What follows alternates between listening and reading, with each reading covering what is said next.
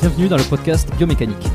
Je suis Jérôme Cazerolle, ostéopathe à Montréal, et dans ce podcast, je vous propose de partir à la rencontre de sportifs, d'athlètes et de spécialistes de leur domaine. Pour mieux comprendre la mécanique du corps et de l'esprit, pour vous aider à être plus performant au quotidien, et surtout en meilleure santé.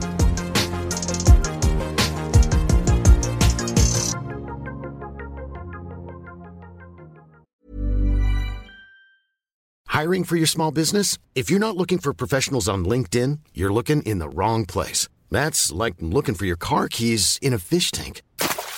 LinkedIn helps you hire professionals you can't find anywhere else, even those who aren't actively searching for a new job but might be open to the perfect role. In a given month, over 70% of LinkedIn users don't even visit other leading job sites. So start looking in the right place. With LinkedIn, you can hire professionals like a professional. Post your free job on linkedin.com slash spoken today.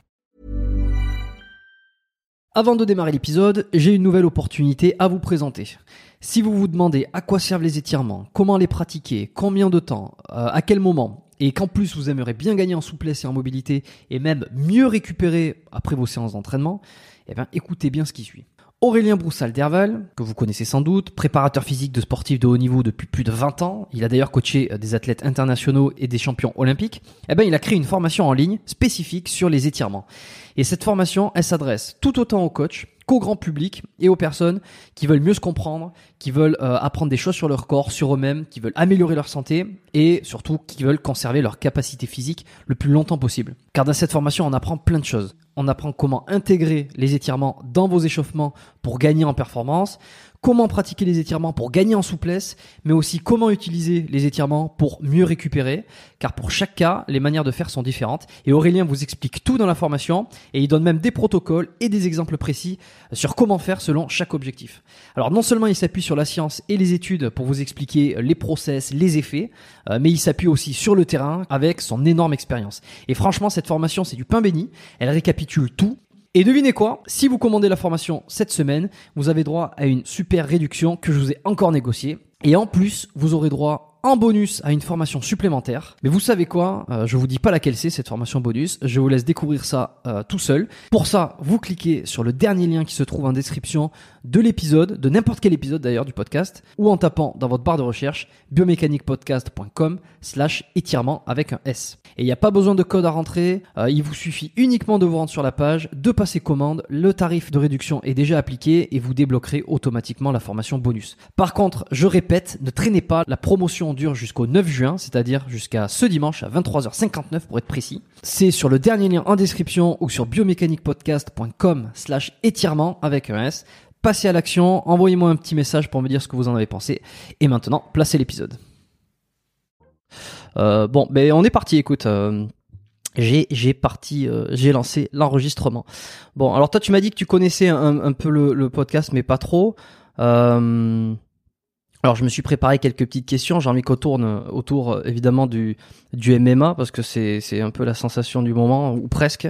Euh, toi tu as quand même une grosse carrière aussi, hein, euh, kickboxing, euh, Muay Thai, euh, MMA. Euh, on va essayer de parler de tout ça aussi, la Snake Team, tu as des projets à venir? J'ai, j'ai vu, j'ai regardé aussi que tu avais quelques envies de cinéma. Ouais, ouais, ouais, bah, ça fait très longtemps. Après, après, c'est un milieu qui est particulier, donc euh, je, je, dirais que j'ai, je sais pas moins envie, mais euh, je me méfie un petit peu de, de, certaines choses du milieu, quoi. Ouais, desquelles? Bah, le, le rapport entre les gens, en fait. Les rapports humains, ils sont un peu, ils sont un peu biaisés, je trouve. Hmm. Tu, tu dois connaître Jess Liodin, forcément. Ouais, ouais, bien sûr. Hmm. Ouais, lui qui a un peu aussi ce, ce truc-là, c'est qu'aujourd'hui, ce il s'est investi beaucoup dans le cinéma. J'avais fait un, très bon épisode avec lui que je recommande euh, à tous ceux qui ne l'ont pas écouté d'aller l'écouter parce que c'est intéressant de voir justement comment euh, le physique, euh, un gros physique musclé l'a plutôt desservi ou en tout cas l'a pas forcément aidé dans certains rôles et qu'on veut pas forcément des mecs hyper balèzes quoi. ça c'était, c'est ce que j'avais l'impression moi. Ouais, après le, cinéma, ouais, ils aiment bien, ils aiment bien mettre des étiquettes sur sur les gens et une fois que tu as cette étiquette, du mal à en sortir en fait. Mmh, c'est ça. Bon, euh, est-ce que tu peux te présenter juste brièvement euh, pour ceux qui te découvriraient, ceux qui sont dans le milieu du, du, du MMA, euh, des sports de combat, ils te connaissent, mais ceux qui ne le sont pas, peut-être qui, qui ne savent pas. Alors moi, je suis, j'ai 49 ans, Je m'appelle Cyril Diabaté. J'ai été plusieurs fois titré dans différents sports de combat. J'ai été quatre fois champion du monde notamment. J'ai pratiqué surtout de la boxe pied-point en commençant par le la boxe taille, le kickboxing et la boxe française. Et j'ai été vers le, le MMA, disons euh, vers la, le milieu et la fin des années 90. Ça fait un, peu plus de 20 ans que je suis dans le dans le MMA. J'ai terminé ma, ma carrière en 2014 à l'UFC. Est-ce que tu es, parti dans le MMA euh, parce que euh, tu t'es découvert une passion et, vraiment ça a pris le dessus par rapport au Muay Thai, euh, par rapport à ce que tu faisais avant. Ou alors il y a aussi eu une espèce de stratégie où tu as vu la hype monter et tu t'es dit c'est c'est là qu'il faut que j'aille et au fur et à mesure tu as découvert que tu adorais ça. Alors non, moi j'ai toujours pratiqué euh, les choses parce que je les aimais et pas en calculant la hype ou quoi que ce soit. Je suis, quelqu'un de, passionné, euh, donc je je pratique des choses qui me qui, qui me plaisent et euh, et les sports de combat, c'est ça, ça ça a toujours été une passion pour moi. Ça n'a jamais été un ça a jamais été un quelque chose que je calculais. Euh, il y a aussi le, le fait que j'ai toujours été attiré par l'efficacité dans les arts martiaux et dans les sports de combat. Et donc, pour moi, le MMA était clairement le style le plus, euh, le plus efficace et le plus réaliste. Et donc, euh, début des années 90, on me montre euh, les premiers UFC. j'ai été choqué par la violence, mais j'ai été, j'étais, j'ai compris que c'était ça l'essence même des arts martiaux en fait l'essence même des arts martiaux, c'est euh, un homme face à un ou des opposants et euh, il faut qu'il il faut qu'il réussisse à remporter la victoire. Et c'est ça le c'est ça qui me plaisait euh, dans ces dans ces, ces, affrontements. C'était le côté ouais réaliste.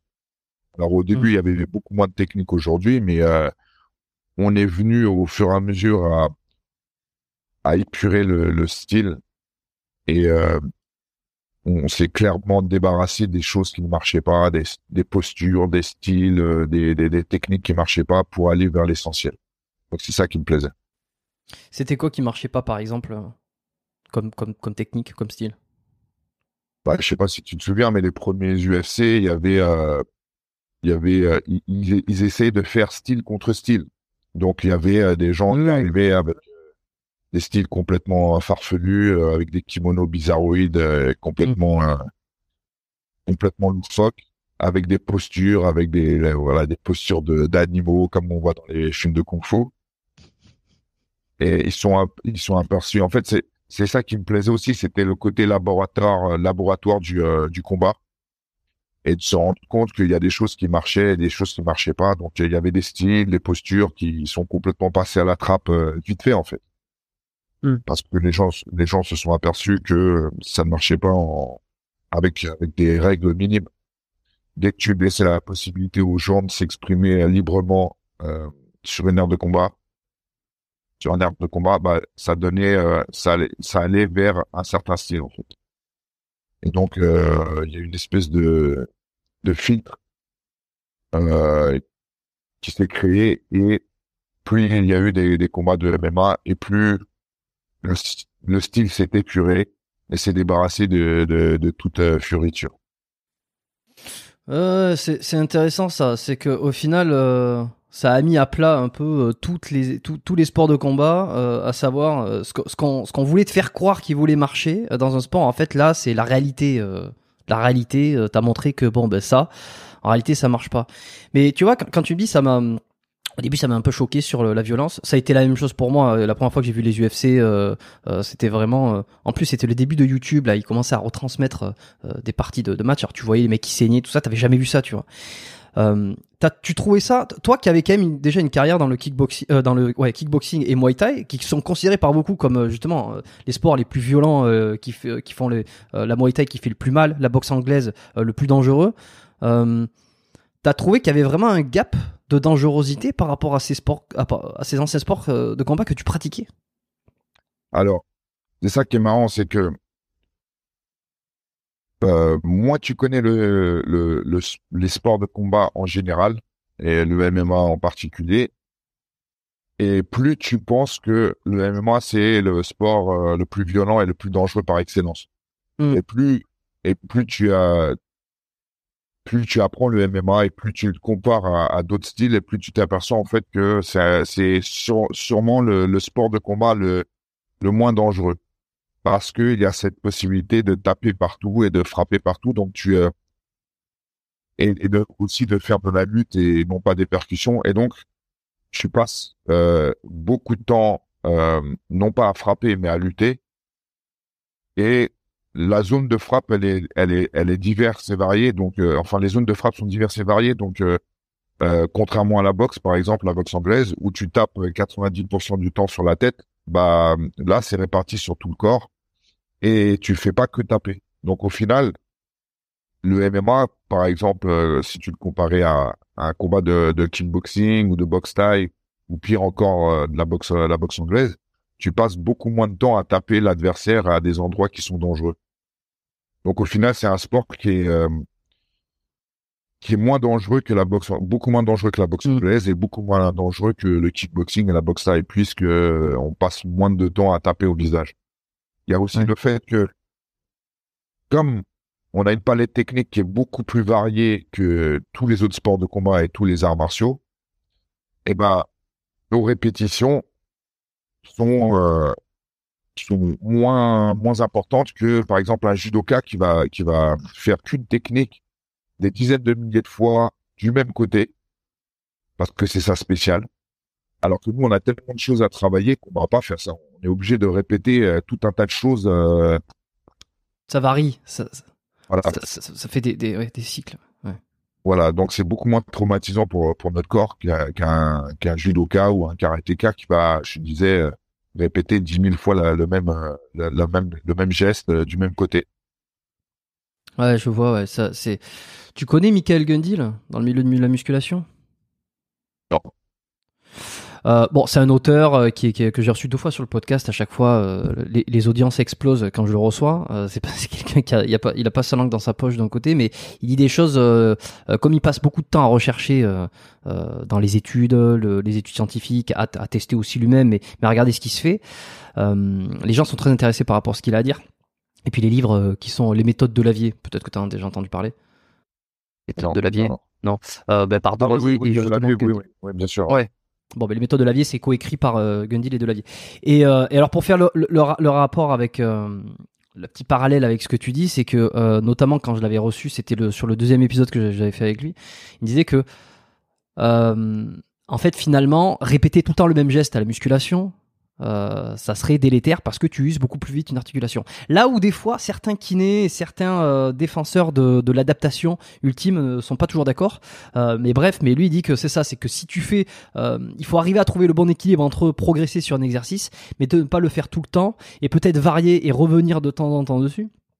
Euh, pour justement éviter d'avoir toujours le même mouvement, toujours le même angle, qui va user dans la même euh, euh, dans la même exécution, etc., etc. Et alors le parallèle, c'est ce que par rapport à ce que tu me dis, que finalement il n'y a pas qu'un seul mouvement et que tu es obligé de tourner et ça évite la répétition euh, absolue, la répétition hyper fréquente en fait, l'hyper hyper fréquente sur le.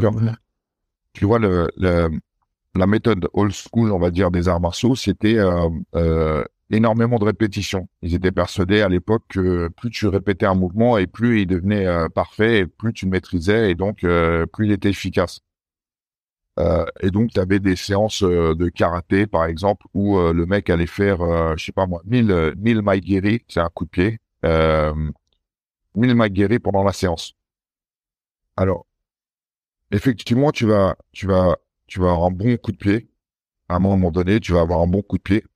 Tu vas arriver au sommet de l'efficacité de ce coup de pied. Et puis après, comme tu disais, tu vas arriver à une usure de l'articulation, une usure de, des tendons, une usure qui va faire que ton coup de pied, bah, tu vas t'en servir moins souvent puisque tes, euh, tes articulations ou ta jambe, elle est affaiblie parce qu'elle est, elle est, elle est traumatisée, elle est, elle est blessée. Donc, à un moment donné, c'est vrai que répéter euh, euh, beaucoup de fois un geste euh, te permet d'atteindre euh, quasiment la, perfection. Je vais pas dire la perfection parce que ça n'existe pas, mais en tout cas, va, va te permettre d'atteindre euh, la courbe euh, la, la plus la plus la plus haute, le point le plus le plus haut sur ta courbe. Mais après, à un moment donné, tu vas tu vas aller de l'autre côté puisque ton coup de pied, comme tu seras blessé et comme tu auras des périodes où tu auras été blessé, donc tu, tu serviras moins de cette technique, et bah tu vas perdre, tu vas perdre l'efficacité de cette technique. Je sais pas si je suis très clair, mais en tout cas, bah, le bon équilibre. Bon équilibre. Voilà, il faut il faut trouver à un moment donné un bon équilibre entre la répétition et euh, le repos et euh, et faire attention justement à ce que à ce que ton corps euh, puisse puisse répéter un, un, certain nombre de fois. C'est pour ça que le MMA, encore une fois, je, je reviens là-dessus, mais le MMA, on a tellement de choses à répéter et à travailler que on est toujours en train d'apprendre des nouvelles choses. Et et donc on répète moins euh, moins souvent euh, des techniques un nombre euh, important de fois. Hum, hum. Est-ce que tu penses que au, tout début, donc dans les années 90, quand il y a eu un début de médiatisation de l'UFC, le fait d'avoir des gants qui étaient beaucoup plus petits qu'en boxe anglaise par exemple ou qu'en boxe thaï, était aussi une manière de créer du spectaculaire avec du sang et de provoquer justement cette montée, cette euh, cette médiatisation encore plus. Parce qu'au final tu peux très bien te dire euh, euh, pour quelles raisons ils n'ont pas juste fait le MMA avec des gants beaucoup plus rembourrés pour éviter d'avoir cet effet ultra violence à un moment donné est-ce que ça n'a pas servi, le, servi la cause du MMA aussi? Alors au début il y avait je pense que ça a duré peut-être 5 ans 6 ans il n'y avait pas de gants au MMA non c'est ouais c'est peut-être 3 ou 4 ans bref il n'y avait pas de mm. gants c'était main nue euh, et il y avait clairement cette volonté des, des promoteurs, des organisateurs de, de faire des combats euh, sanguinaires. Ouais. Et, et de justement de, de parler de ce, de ce côté-là spectaculaire. Et donc la, la promotion était faite autour du fait que euh, c'était le, le, sport le plus le plus sanglant au monde. Donc c'était clairement un un angle que les que les promoteurs ont choisi pour faire la promotion du sport. Mmh. Et ça a eu un effet, euh, un, un, un, effet, inverse, c'est-à-dire qu'à un moment donné, les détracteurs se servaient de ça pour euh, pour euh, essayer d'empêcher le MMA. Et donc ils ont ils ont revu leur leur papier et ils ont sollicité certaines commissions athlétiques de certains États pour essayer de réguler le sport. Et donc là, il y a eu il y a eu une une introduction de certaines règles, plus l'utilisation des gants dont tu parles, les gants de MMA. Et il y a eu certaines techniques qui ont été interdites. Et donc ils ont essayé de, de se faire propre. Et, euh, et ensuite, euh, Zuffa, qui est la deuxième euh, compagnie à avoir euh, la, la, deuxième compagnie propriétaire de l'UFC, qui a mis encore plus de, de règles. Et ça, c'est ça s'est aseptisé, j'ai envie de dire. En tout cas, c'était c'était plus propre et ça ressemblait plus à un sport. Ouais. Et, moins un truc de barbare. Voilà. Et donc, hmm.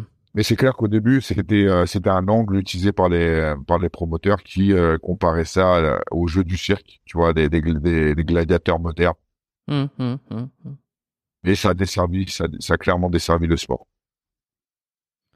Ouais, ouais, c'est bah, le double effet qui se coule. Ça a fait parler, donc ça a fait gagner en notoriété, mais en même temps, ça a fait aussi gagner, ça a permis euh, aux, détracteurs de ce sport euh, de pouvoir s'exprimer là-dessus. Tu vois, je vois là UFC 5 en, en 1995. Alors je, je sais pas trop, il y a écrit 1995, je vois sur Guillette, euh, il y a deux combattants qui ont les mains nues quoi. Donc à, à, à, ce moment-là, il devait pas y avoir de gants. Ok. Ouais. Et tu t'as senti alors c'est vrai que toi toi tu t'es tu t'es pris de passion enfin en voyant ça tu t'es dit euh, tiens je, je, vais m'y mettre euh, parce que ça m'intéresse alors pas pas uniquement pour la question de notoriété mais est-ce que dans les années 90 tu voyais déjà le bon c'est toujours difficile de réfléchir euh, comme ça à, à, posteriori tu vois mais tu, tu voyais le potentiel de ce truc là qui allait surpasser surpasser et même déclasser tous les autres sports? Alors moi je dès le début, en fait, dès que j'ai vu ça, j'ai vu l'avenir des arts martiaux et des sports de combat. J'étais persuadé que c'était vers ça qu'on allait, euh, allait aller. Et d'ailleurs, même si c'était complètement, euh, interdit en France et que c'était vraiment un sport de niche, euh, il y a eu, y a eu euh, milieu des années 90, euh, déjà en France mais partout dans le monde, il y a eu une, une, une, une, prise de direction, on va dire, de tous les, les autres sports de combat et tous les autres arts martiaux vers Mm. vers le MMA. C'est-à-dire que euh, tous les styles de karaté s'inventaient des, des ancêtres euh, dans leur style où il y avait du combat au sol, par exemple. Euh, et ça, on l'a vu un peu un peu partout. Et tous les tous les sports qui avaient euh, tous les arts martiaux, tous les sports de combat qui avaient euh, une partie lutte et travail au sol euh, se sont intéressés euh, du jour au lendemain à, à, à ce, cette partie-là de leur, leur propre style. Juste parce que euh, il y avait ce phénomène mondial euh, qui démarrait, qui était le, le MMA, et surtout l'avènement de la famille Gracie qui a qui a ouvert les yeux du monde entier sur euh, sur le travail au sol justement, qui était euh, un aspect du combat qui était complètement euh, mis de côté pendant pendant très très longtemps. Et là, le fait que euh, Royce Gracie arrive, euh, un petit euh, un petit un petit un petit athlète, un petit art martialiste euh, gringalet, vraiment pas très très impressionnant de par son, son gabarit, arriver dans une cage avec des des Golgoth et les battait tous en utilisant euh, en, en utilisant des tra- du travail au sol justement et des techniques de sol. Bah, ça Mm. permet aux, yeux- aux yeux, euh, ça permet en tout cas au monde entier de comprendre qu'il y avait un aspect euh, du combat qui était complètement survolé et qu'il fallait s'y mettre. Et donc tous les styles, euh, même en France, hein, mais tous- les styles euh, d'arts martiaux et de sports de combat se sont mis euh, frénétiquement du jour au lendemain à essayer de trouver euh, des techniques de sol et de et de lutte dans leur propre style. Ouais, ok. Dès qu'on se bat, de toute façon, on se rend compte qu'il y a quelque chose qui marche, après on y plonge dedans. Voilà, exactement. Ouais. Euh, J'ai l'impression que l'histoire se répète dans un sens, parce que ce qui a fait éclore le MMA, c'était donc cette violence, euh, cette violence euh, qui reflétait en fait la réalité, le terrain. Tu vois, c'est ah, mais c'est comme ça que ça se passe. Donc euh, voilà, c'est le un peu comme euh, entre le théoriste euh, et, et le, et le praticien. C'est toujours, on met toujours en opposition les deux. Celui qui est dans sa tour de verre, qui est dans les études, qui regarde des trucs, et, et celui qui est coach, qui est qui est au contact du terrain et qui dit ouais, mais c'est bien beau de dire que faire ceci, faire cela. Moi je le vois, moi je truc, mais par contre ça, ça a moins d'impact parce que c'est de l'expérience personnelle et donc les études se vanteraient d'avoir une, une expérience qui est plus globalisante. Et c'est toujours, euh, voilà, c'est toujours un peu le combat qui est entre les deux. Là, le MMA il arrive, c'est voilà ce que c'est la réalité. Donc ces trucs ça marchera pas, ça ça marchera pas, et voilà euh, ça va être violent, ça va être ceci, ça va être cela, et ce qui fait que ça éclot. Et j'ai l'impression que l'histoire, alors c'est pour ça que je voulais en venir sur ça, c'est que j'ai l'impression que l'histoire se répète aujourd'hui. Euh, donc euh, 90, 30 ans après, euh, c'est légalisé dans à peu près euh, tous les pays, du... enfin peut-être pas tous les pays du monde, je, je suis pas assez renseigné, mais en tout cas en France, aux États-Unis, dans les plus gros pays qui médiatisent le truc, euh, il y a des règles. On ne fait plus de, il y a pas de coups dans les yeux, c'est la gorge, on ne tape pas derrière la nuque. Enfin, il y a des choses qui sont cadrées pour éviter justement des débordements. Euh, et maintenant, la nouvelle réalité qui apparaît, c'est les fight clubs, le street fight, le, sans règles. Et on, a un, discours qui arrive et euh, c'est pas à critique, hein, c'est juste à, à juxtaposer pour voir un petit peu comment comment les choses peuvent se répéter. Je pense à Gaëtan Lebris avec qui j'ai enregistré un, excellent épisode euh, qui plaît énormément et, et qui est aussi passé sur la chaîne de The d'ailleurs et, et, et ça amène aussi à en parler de plus en plus. Le, le- le documentaire qui avait été fait euh, sur les euh, sur les Fight Club euh, par Brutix euh, avait déjà bien propulsé le truc, tu vois. Et la chaîne euh, la chaîne YouTube euh, euh, KOTS King of euh, King of the Street. Et euh, l'idée c'est ben voilà non la réalité c'est pas le MMA, la réalité c'est ça. Qu'est-ce que t'en penses? Ouais. Tu trouves pas ça marrant? Alors,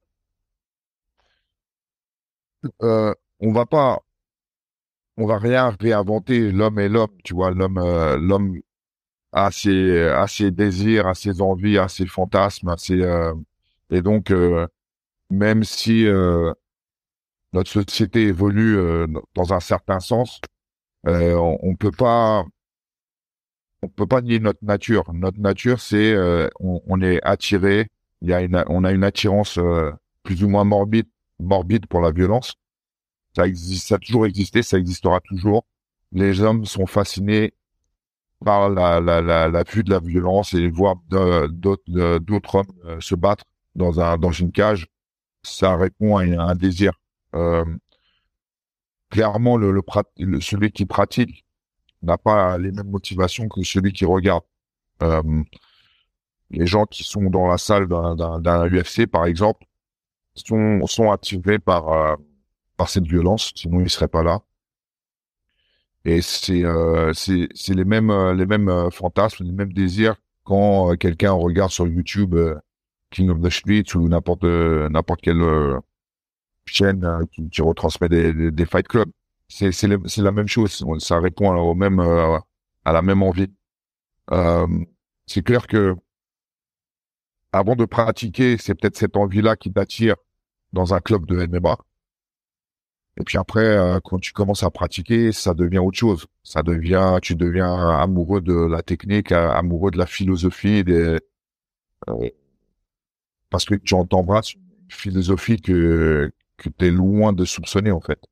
Et donc, euh, et donc quand tu commences à, pratiquer les arts martiaux, les sports de combat euh, de façon assidue, voilà, tu comprends l'envers du décor, tu comprends euh, la partie submergée de l'iceberg et euh, t'es clairement plus attiré par cette partie-là que la partie la, plus visible. La violence, ouais. C'est-à-dire que toi aujourd'hui, tu te, tu te verrais pas quitter le MMA ou, quitter ou en tout cas mettre entre parenthèses pour t'essayer au combat sans règles. Je sais pas comment on pourra, comment on appelle ça, les au Fight Club quoi, ou, même au, ber, au, au Knuckle. alors il y a, un côté, euh, en étant combattant, il y a un côté, euh, euh, qui m'attire, c'est le côté de le, fait de vouloir se mesurer, le fait de vouloir se mesurer à d'autres à d'autres personnes. Ça c'est clairement quelque chose qui m'attire. c'est pour ça que j'ai fait les sports de combat. C'est à un moment donné quand tu commences à t'entraîner et tu embrasses euh, cette euh, cette vie, ce style de vie, bah, il y a un moment donné très vite où tu veux te mesurer à d'autres à d'autres personnes pour voir euh, pour voir où t'en es et pour pour te challenger toi-même. Donc il y a il y a il y a ce côté-là qui qui est toujours en moi et qui sera toujours, je pense, qui m'a qui m'attire, qui me qui me fait me dire que ouais, ce serait peut-être sympa de faire un King of the Cage, pourquoi pas King of the Street euh, face à un autre un autre pratiquant, tu vois, de par exemple de self défense, moi qui est toujours en train de de critiquer la self défense. Euh, pourquoi pas me retrouver avec un, une figure du euh, de la self défense dans dans un combat euh, sans règles entre guillemets pour pour voir si leur théorie tient la route. Il y a ce il y a ce il y a ce côté là qui qui m'attire.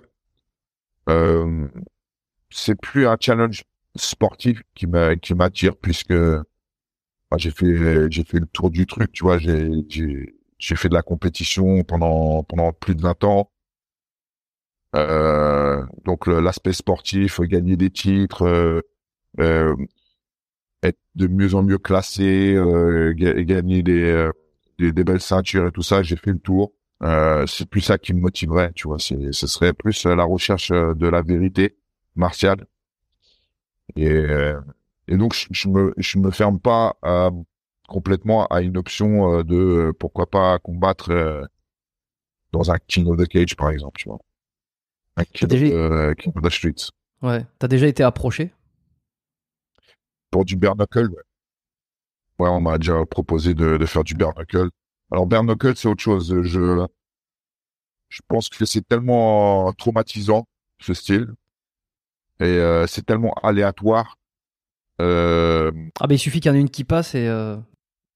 Bah c'est pas que ça. C'est les mains c'est pas fait pour taper plein pot sur le crâne de quelqu'un.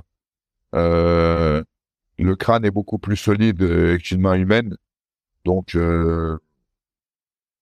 je, je, je, je, vois pas trop l'intérêt de, de, de, de partir sur un combat en me disant que j'ai peut-être euh, une chance sur euh, sur 10 de me péter la main en frappant sur le crâne du, du mec euh, en face. Donc euh, rien que pour ça, ça m'attire pas trop.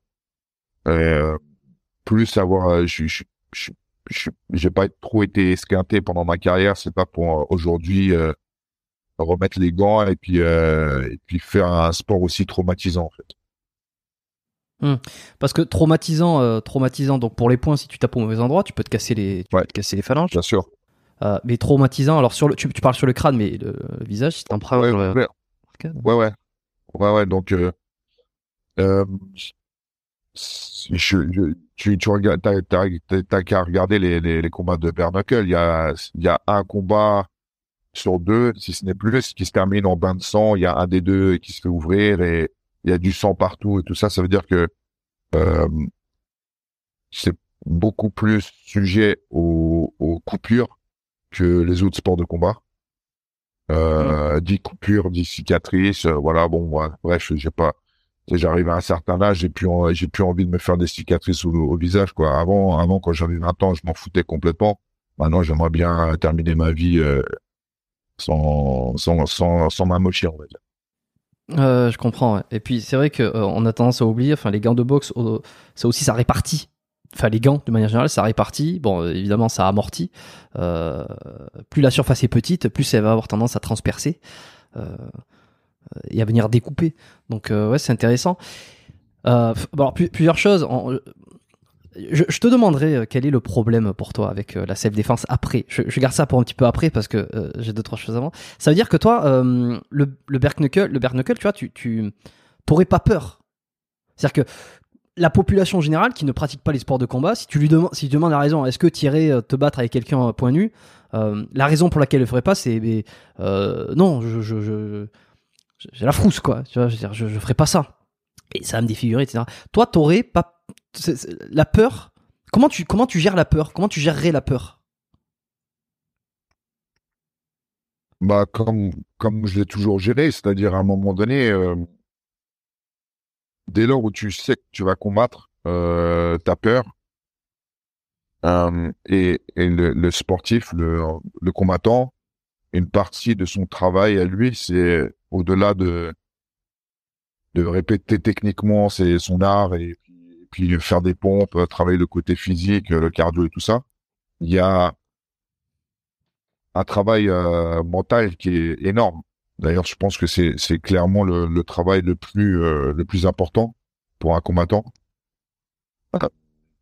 Et donc ça, ça j'ai appris à le faire depuis depuis mes débuts.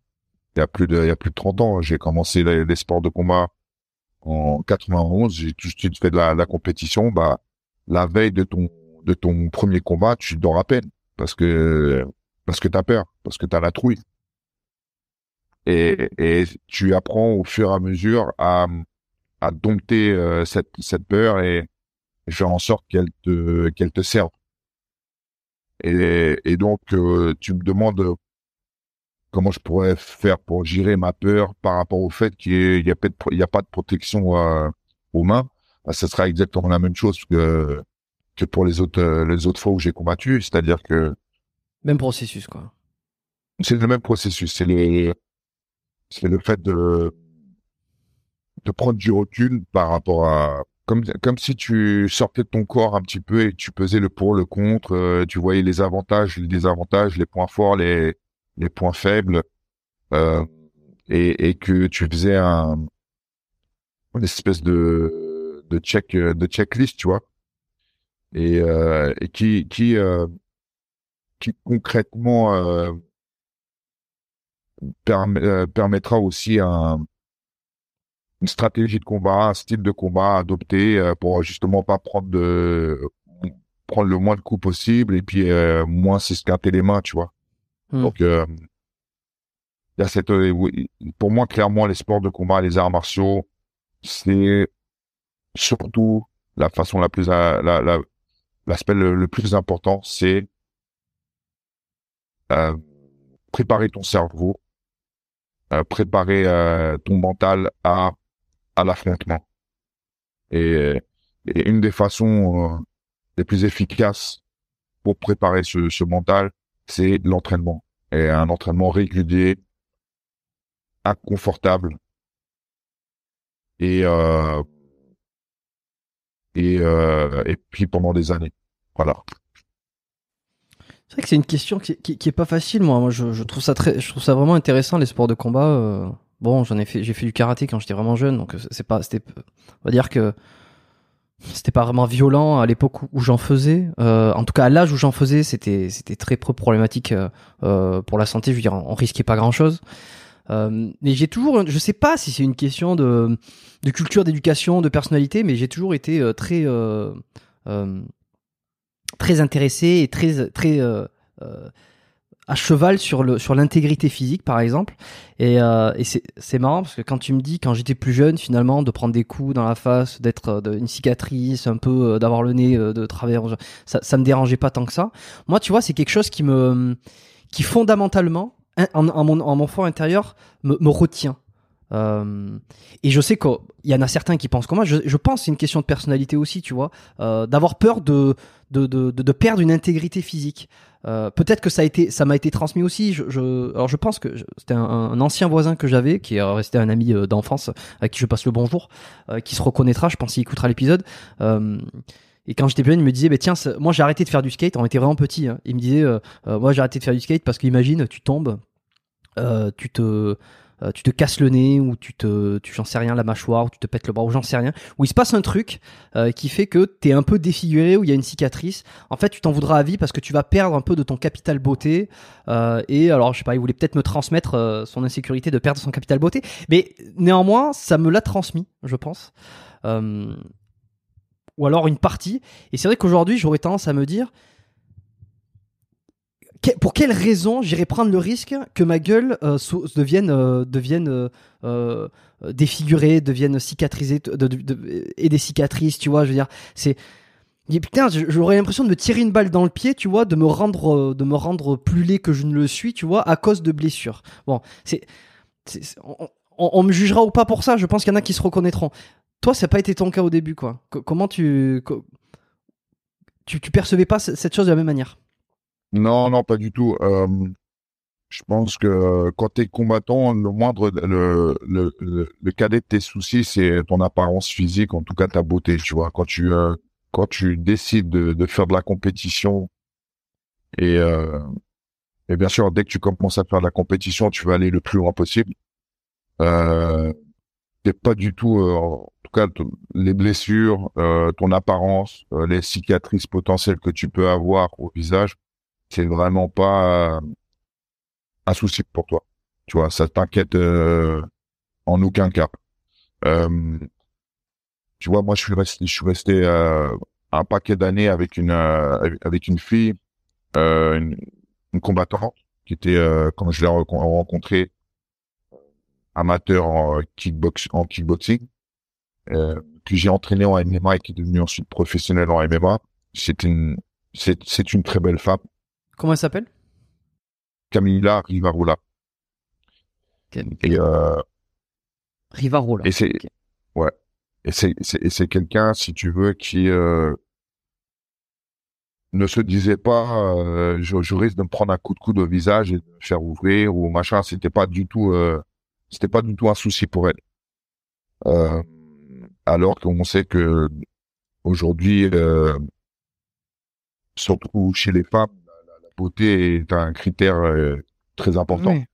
Oui. Euh, je pense que quand tu commences à devenir un, quand tu commences une carrière de, combattant, voilà, c'est, tu mets vraiment ça de côté et il y a des euh, objectifs, des priorités qui prennent clairement le pas sur sur ton aspect physique en fait. Et elle, pareil, elle s'en foutait parce que bon, là, je suis sur son Instagram, effectivement, effectivement, elle est très jolie. Euh, bon, elle a pas lu. Euh, là, sur ses dernières photos, elle a pas l'air d'avoir eu euh, quelconque problématique sur le visage parce que elle a pas le nez qui part en couille ou, je ne sais quoi. elle, ça lui posait pas de problème, par exemple, de perdre ce qu'on pourrait appeler un, gros capital beauté par rapport à des coups portés au visage, quoi. Pas du tout. Bah, je pense que ça, ça l'aurait dérangé d'avoir une grosse cicatrice en plein milieu du visage ou euh, le nez euh, de travers ou quoi que ce soit, mm. mais pas suffisamment pour arrêter sa carrière où, elle avait clairement des objectifs qui étaient plus importants que voilà. C'est et c'est une question qui revient assez souvent au euh, qui, qui revient assez souvent, c'est justement est-ce que tu te rends compte de ce que tu risques? Est-ce que tu te rends compte que tu risques de, de perdre un capital santé ou une ou tu vas avoir une cicatrice en plein milieu du visage et tout ça? Et c'est c'est même pas des trucs qui qui nous préoccupent en fait. Ouais, ouais. Ce qui est, ce que ce que la pratique des arts martiaux et la compétition nous apporte euh, est tellement tellement bénéfique que euh, pour nous ce, ce, côté-là peut-être un ouais il est complètement futile en fait.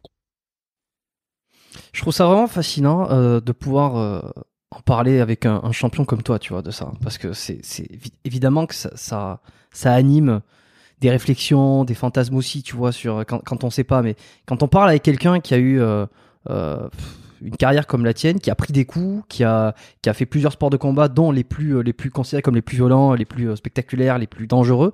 Euh, moi, je trouve ça, je trouve ça, ben, je trouve ça formidable en fait, tu vois, d'avoir ton avis là-dessus et d'avoir, enfin, ton avis, c'est pas qu'une avis, c'est aussi le ressenti, c'est comment tu le vis, comment tu l'as vécu pendant toutes ces années. Et euh, euh, et donc non, ben, bon, déjà merci pour pour ce partage, mais T'as pris des parce que alors il y a l'aspect intégrité, il y a aussi l'aspect douleur, tu vois, parce que ce qui fait peur évidemment, ce qui pourrait faire peur, c'est d'être défiguré, de plus euh, euh et ensuite d'avoir euh, d'avoir euh, admettons, j'exagère le trait, mais une gueule à la con quand on se présente aux gens parce qu'on a pris, on s'est fait éclater la gueule. Mais il y a il y a cet aspect-là et il y a aussi l'aspect la douleur qu'engendre un coup, tu vois. parce que même si ça défigure pas, se faire péter le nez, se faire ouvrir l'arcade, ça provoque une douleur. Comment toi t'as vécu cette euh, la peur de d'avoir une douleur à un moment donné ou qui, qui, qui va faire euh, bah, comme ça se dit extrêmement mal quoi?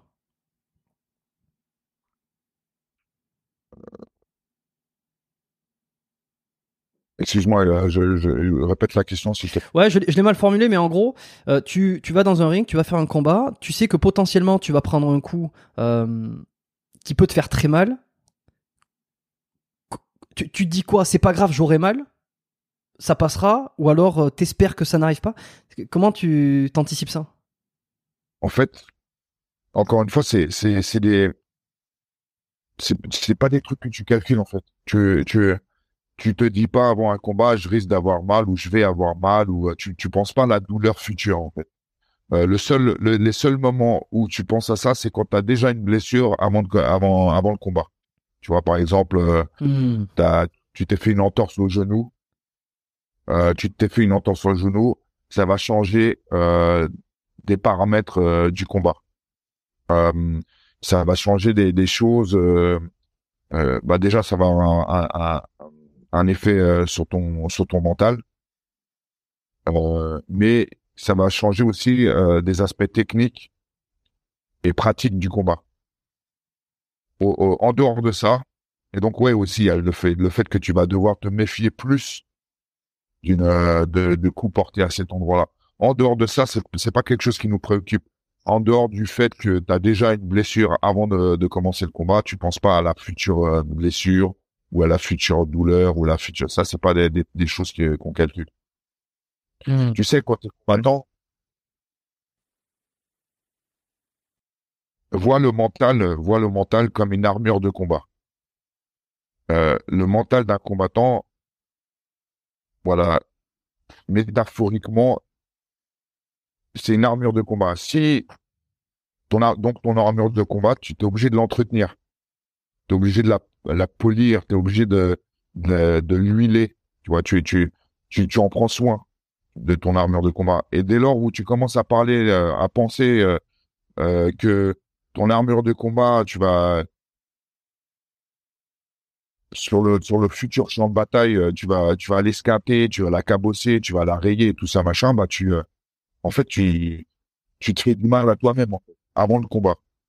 Tu vois, tu peux pas te permettre d'aller en combat avec un mental où tu te dis euh, ah ben je vais avoir mal, ah je vais me blesser, ah je je vais faire ci, je vais avoir une cicatrice, je vais tu tu comprends, tu es obligé de d'entretenir ton cerveau, d'entretenir ton mental, ton armure de combat en, en l'illustrant, en lui faisant du bien, en disant, en persuadant que t'es euh, es le plus fort, t'es le plus beau, t'as une meilleure technique que ton adversaire, que t'es euh, que t'es intouchable, que t'es un champion, que voilà, c'est comme ça que c'est comme ça que tu entretiens ton ton mental. C'est et, et, de, et dès lors où tu commences à penser au négatif, bah tu t'affaiblis en fait. Oui, puis en plus ça n'a aucun euh, ça n'a aucun impact bénéfice sur euh, ton combat. euh, je veux dire, ça ne peut que euh, c'est ce que tu dis quoi. Ça, peut que te porter préjudice finalement. Ça n'a aucun effet positif de t'imaginer souffrir sur le truc. Bon, alors j'ai- j'aime bien les, les parallèles à con, mais c'est un peu comme lorsque tu te présentes à un examen. Si tu commences à anticiper que tu vas le rater, ça n'a aucun aucun effet sur le fait que ça peut ça va pas t'aider à le réussir quoi. Euh, Ouais, ouais, exactement. Ouais. Non, mais il y a des. Je comprends. Et puis en plus de ça, euh, ça te bouffe, tu vois. Psychologiquement et physiquement, ça te bouffe. C'est-à-dire que euh, euh, le stress, la peur, l'anxiété, la- l'angoisse, euh, tous ces tous ces émotions néga- négatives et parasites vont amoindrir ta performance. C'est-à-dire que euh, je, je, je prenais euh, l'exemple de, de moi tout à l'heure euh, euh, pour avant, avant mon premier combat euh, où j'ai où j'ai pratiquement pas dormi parce que j'étais tellement stressé de du de de mon combat du lendemain. Bah imagine ma- moi j'ai gagné euh, malgré tout mais imagine que j'aurais eu une, une nuit où j'avais j'avais j'avais dormi euh, 8, 8 heures, euh, je m'étais bien bien reposé, euh, voilà, ça aurait été autre chose, tu vois, C'est clairement. encore meilleur, quoi. Ouais, ouais. T'aurais été au top. Exactement. J'aurais été au top. Euh, je me serais moins blessé, ça se trouve. J'aurais été moins crispé pour le combat. J'aurais été, j'aurais, j'aurais moins fait d'erreurs, juste parce que l'aspect psychologique euh, d'avant n'était n'était pas au top, tu vois. Donc euh, ton ton état d'esprit euh, quand t'es combattant, ton es- ton état d'esprit avant le combat et pendant le combat va avoir un incident sur le résultat du combat et ce qui s'y passe, tu vois, clairement. Donc euh, c'est pour ça que c'est important pour en revenir à ce que ce que tu disais. C'est c'est pas bon de se dire euh, je vais me blesser, je vais avoir mal, je vais c'est c'est des paramètres qu'il faut mettre de côté en fait. Euh, à partir du moment où tu es combattant, tu sais très bien que dans un combat comme euh, comme du MMA ou de la boxe ou ou des, des, des combats euh, efficaces, on va dire réalistes, tu vas avoir mal, ça c'est sûr, c'est c'est euh, c'est clair, tu vois. Et, et donc c'est voilà. Et donc le sachant, bon bah voilà, il faut le mettre euh, dans un, faut, le- faut le mettre sous le tapis en fait. Tu vois, tu tu commences euh, le, le combat avant le combat, tu dois pas penser à la douleur que tu vas ressentir, la fatigue, les blessures, euh, tout ça faut le mettre de côté. Tu te souviens euh, quel a été le, le coup le plus douloureux que tu as reçu ou euh, ce qui t'a le plus marqué euh, physiquement et, ou, ou émotionnellement?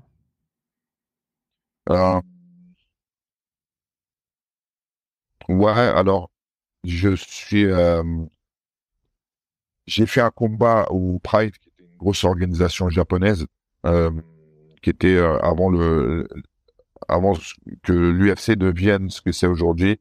C'était euh, la l'organisation numéro une au monde, euh, Pride Fight, Fighting Championship. C'était euh, vraiment grandiose et j'ai j'ai eu euh, la chance d'affronter euh, un de leurs meilleurs combattants.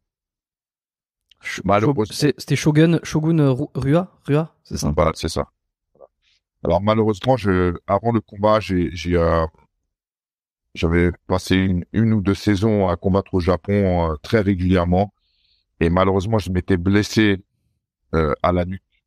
J'avais une, une hernie cervicale très très douloureuse, et euh, et j'étais en convalescence. Et en pleine convalescence, on, on me propose de faire ce combat sur euh, sur la scène la plus prestigieuse au monde face au combattant euh, le plus prestigieux euh, du, du moment. Et donc, j'ai relevé le défi. Et malheureusement, pendant le combat, je, je reçois un coup à la tête. Un coup de tibia, hein, si je me souviens. J'ai j'ai- vu la vidéo. Ouais. Ouais. Ouais, exactement. Donc, je, je, je prends un penalty, un espèce de coup de pied euh, de barbare euh, quand je suis au sol. Et là, j'ai ressenti une douleur euh, incroyable dans, dans la nuque parce que parce que j'avais une hernie discale déjà à la base et que et que voilà. Donc ça, ça, ça a été vraiment très douloureux pour le moment. Et plus à la nuque qu'au niveau de la tête que sur le l'impact du coup? L'endroit Ouais, ouais, ouais. Enfin, ça, ça fait tellement mal que c'est tout le haut du corps en fait qui est irradié Ouais. par par la douleur. Et euh, et donc ouais, ça c'était ça c'était compliqué. Ça c'est bah déjà la la- la- l'hernie en, en elle-même euh, était très très douloureuse euh, avant avant le combat déjà. Alors que j'étais en convalescence, donc euh, en prenant ce coup, ça a été euh, ouais, ça a été compliqué. Euh, ceci étant dit, tu sais, euh, quand tu combats, euh, il y a ton corps qui sécrète, euh, qui sécrète euh, l'anesthésiant le plus puissant qu'on sécrète, c'est, l'adrénaline. Et donc, euh, il y a, il y a très peu de choses que tu ressens en- comme douleur. Tu vois, il y a, il y a, il y a très peu de douleur que tu ressens en combat. D'ailleurs, des fois, il y a, y a des, il y a même des fractures, des fractures où, où le mec se rend compte que son, son, sa jambe ou son avant-bras ou peu importe la partie qui est, qui est fracturée, il se rend compte qu'elle est fracturée euh, quand il regarde, euh, quand il regarde euh, son membre, tu vois, Euh, parce que on est tellement, ouais, t'es, t'es tellement sous adrénaline que euh, il y a, y a, y a beaucoup de la douleur qui, qui passe à la. Hmm, je vois, ouais, ouais, ouais. Tu ressens pas tout à cause de l'adrénaline. Mais euh, t'avais pris, t'avais pris un KO euh, sur ce coup-là ou, ou pas? Parce que bon, le combat avait été arrêté, l'arbitre avait dit stop. Euh, Il y, y avait eu quelques coups de pied. J'ai vu la vidéo, j'avais vu la vidéo il y a quelques mois et puis je l'ai regardé euh, euh, il y a quelques jours là. Euh, était au sol, il met des coups de pied au sol. Euh, je sais pas d'écrasement, je sais pas quoi. Et puis ensuite un coup, un coup de tibia. Euh, t'as eu, t'as eu KO pas? Euh, j'ai pas perdu connaissance, mais euh, ouais, t'es secoué quand même. C'est-à-dire que tu sais plus où t'habites. Euh, euh, ouais, tu sais plus où t'habites, tu sais plus ce qui se passe. Et puis je te dis, il y avait surtout cette, cette douleur qui faisait euh, que, Mm. que j'en pouvais plus, quoi. Tu vois. euh, alors que en combat, comme je disais, euh, c'est rare de ressentir de la douleur. Euh, mais là, c'était, c'était clairement, euh, c'était, c'était clairement, euh, ouais, c'était compliqué. Euh, c'est une des, ouais, c'est la, c'est la, c'est la fois où j'ai ressenti le plus de douleur lors, lors d'un combat. Aujourd'hui, c'est interdit ces coups de pied là, le coup de pied penalty, euh, taper, euh, taper avec. non, non, il y a, il y a certaines, non, non, il y a certaines euh, parties du monde où, où le MMA autorise les pénalties et les, les soccer kicks. C'est, généralement, c'est en Asie. Hmm. En UFC, l'UFC non, hein, c'est interdit. hein. Il il te Non. faut les, Ouais, ouais. Il te faut des appuis ou. euh, euh, si la personne est au sol, tu peux pas, tu peux pas mettre de coups de pied ou de coups de, ou de coups de coude si t'as. hum, C'est quoi, c'est quoi la, la- la règle? C'est coup de coude, t'as le droit si t'as les appuis, mais si t'as pas les appuis, tu peux pas mettre un coup de coude? C'est pas ça? Euh, non, non, le, le coup de coude, tu peux le mettre. Le, non, le coup de coude, le seul coup de coude qui est interdit, c'est c'est débile, c'est c'est du, Ah vers le. du, du haut vers le bas. Voilà, du, du ciel vers le vers le sol. C'est le seul coup de coude que t'as pas t'as pas le droit de mettre. Euh, sinon, tous les coups de coude sont autorisés à, à l'UFC. D'accord. Ouais, ouais, c'est ok. C'est quand t'es au- quand t'es au, quand au sol surtout, parce que bon, quand t'es debout, tu de, de, de haut en bas, euh, t'as moins de l'occasion de le faire peut-être, mais. Non, non, tu tu pourrais le faire euh, comme en boxe taille en sautant, mais euh, c'est vrai qu'ils Mhm. l'interdisent même debout. Même debout, ok. Oui, parce que si là aussi, si t'as la personne qui vient euh, pour te faire tomber au sol, donc qui rentre dessous, euh, c'est interdit de mettre un coup de coude lorsque euh, la personne a la tête au niveau, de, au, niveau, au niveau des hanches, par exemple. T'as pas le droit de le faire. hein. Alors, t'as pas le droit de le faire, mais après, tu trouves des, des angles. Justement, euh, tu trouves des angles pour, pour, pour pouvoir mettre des coups de coude dans, dans cette situation. Euh, mais, mais ouais, d'ailleurs, c'est une règle qui, qui devrait changer ça parce que c'est, débile d'autoriser tous les coups, euh, tous les coups euh, de coude sauf celui-là. C'est, on voit pas trop l'intérêt, mais bon, bref. Tu, tu penses qu'il faudrait le, le rajouter ou l'inclure? Ouais. Ça serait pas trop dangereux? De, avec bah justement, ce serait pas trop dangereux dans cette position euh, d'ouvrir le crâne, dirais avec la, avec la partie la plus pointue du coude comme ça de de de, bas- de haut en bas. Euh, on n'a pas le droit. Alors logiquement, la, la situation dans les, que tu décris là, on n'a pas le droit de, de frapper à l'arrière du crâne. Donc euh, il y aurait y aurait très peu de chances qu'on frappe euh, dans cette position, juste parce que euh, on n'a pas le droit de frapper à l'arrière du crâne. Donc euh, c'est pas possible de même si on autorisait ce ce, ce coup de coude du euh, du haut vers le bas, on aurait quand même euh, l'interdiction de frapper à l'arrière du crâne. Ok. Comment tu t'étais fait cette euh, hernie cervicale euh, avant le, le combat? C'est de l'usure C'est un coup particulier?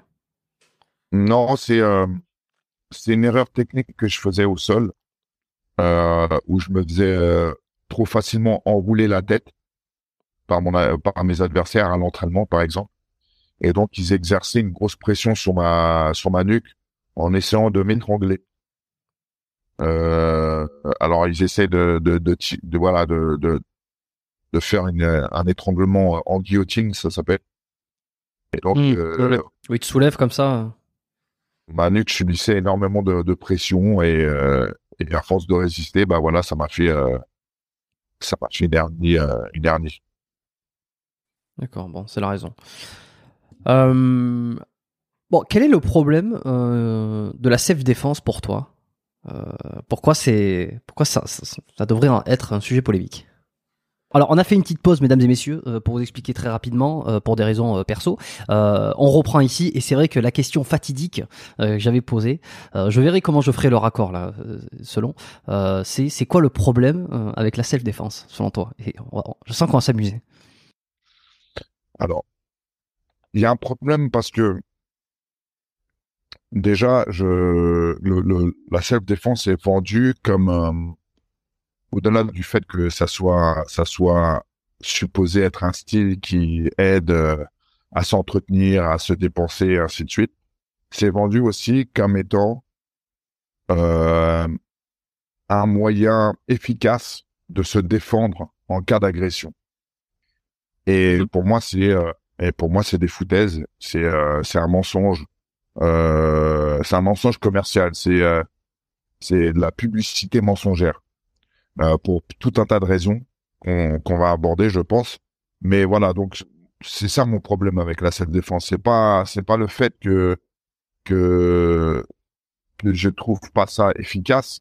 Le principal problème, le principal problème, c'est que c'est des menteurs. C'est des gens qui mentent et qui vendent euh, un système ou des systèmes de de- d'autodéfense qui ne soient pas qui ne soient pas du tout efficaces et donc ils mettent des gens euh, potentiellement en danger euh, puisque ces gens-là vont vont enfin s'attendent à ce que en cas de en cas de besoin ça marche tu vois Mhm. c'est comme si je prends toujours cette métaphore mais c'est comme si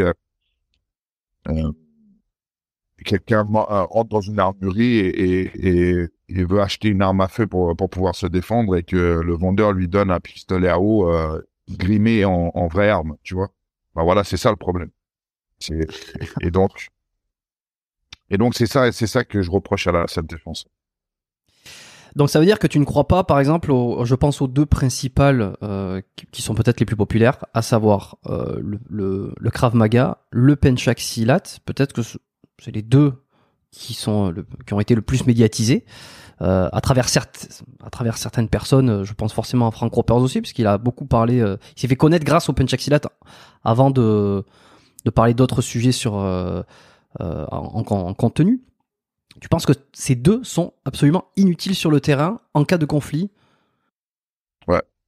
C'est c'est c'est inutile pour tout un tas de raisons. Euh, alors je vais je vais faire un distinguo que je fais pas d'habitude, mais je vais le faire quand même euh, avec toi. C'est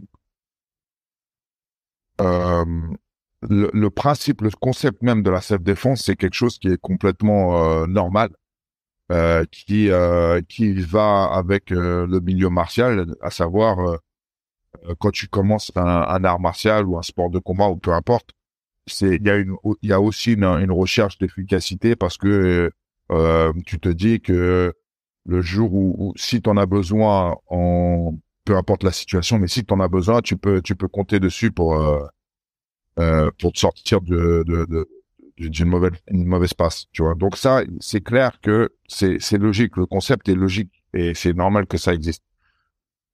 Euh, ce qui ne va pas avec la, la self défense c'est que ce qui est devenu commercial à savoir ils ont ils ont ils ont persuadé les gens que n'importe qui n'importe qui, peu importe le gabarit, peu importe l'âge, peu importe le sexe, n'importe qui est, est, capable de se défendre. Euh, peu importe les, les, agresseurs, peu importe qui est en face, peu importe le nombre de personnes, peu importe s'ils sont armés ou pas. Et donc, dès lors où tu, tu vends ça comme, euh, comme argument, déjà c'est un mensonge pour tout un tas de raisons. Quand je le, je le mets à plat comme ça, tu vas me dire, bah oui, c'est logique ce qu'il dit, mais mais ce qui est pas logique, c'est qu'il y a autant de gens qui croient que la self-défense euh, est efficace en, en toute en toutes conditions, en toutes euh, toutes circonstances. Donc déjà ça, c'est un problème. Deuxièmement, c'est tellement devenu commercial qu'ils ont été obligés de de retirer les éléments du combat euh, pour que ça soit un, système euh, qui ressemble pas à du combat en fait. Euh, un, système qui ressemble à du combat tend vers l'efficacité. Et donc, les entraînements sont des entraînements efficaces où l'efficacité est recherchée. Et c'est pas c'est pas ce qu'ils essaient c'est pas ce qu'ils essayent de faire justement? Moi j'ai l'impression qu'en regardant des vidéos, ils essayent de de, montrer euh, ou de faire en sorte que ça soit hyper efficace au détriment de la beauté, au détriment euh, du temps, au détriment de quoi que ce soit. Que c'est euh, c'est le cas. Alors, je fais je fais l'argument inverse hein, pour voir un peu. Oui, oui, bien sûr, bien sûr. Dès lors où tu recherches de l'efficacité dans ton style, ça veut dire que tu t'entraînes à être efficace. D'accord? S'entraîner à être efficace quand quand le style te demande de mettre des coups, ça veut dire que euh, il faut que tu sois musclé, par exemple. Il faut que tu saches faire des pompes. Il faut que tu fasses des abdos. C'est pour ça qu'un boxeur euh, va dire à n'importe quel euh, prof de boxe, euh, voilà, tu vas, je, tu dois former des, des boxeurs euh, pour qu'ils soient efficaces, sans qu'ils fassent du conditionnement, sans qu'ils fassent des pompes, des, des abdos, des tractions, de la corde à sauter, tous ces tous ces aspects-là. Le prof va te regarder, il va te dire mais non, c'est pas possible dès lors où tu comment, dès lors où tu demandes à quelqu'un de mettre un coup euh, suffisamment rapide et suffisamment, suffisamment puissant avec un transfert de poids euh, pour pour qu'il y ait un résultat derrière, il faut que la charpente du mec elle soit elle soit elle soit adéquate. Tu, tu peux pas demander à un mec euh, euh qui a zéro force dans le corps, euh, qui a pas d'équilibre, euh, qui sait pas comment répartir son poids, de donner un coup efficacement. C'est pas possible. Et pourtant, dans les cours de, de self-défense, tu verras pas des mecs faire des centaines de pompes, des centaines d'abdos, des tractions. Tu verras pas des gens prendre des coups euh, plein pot.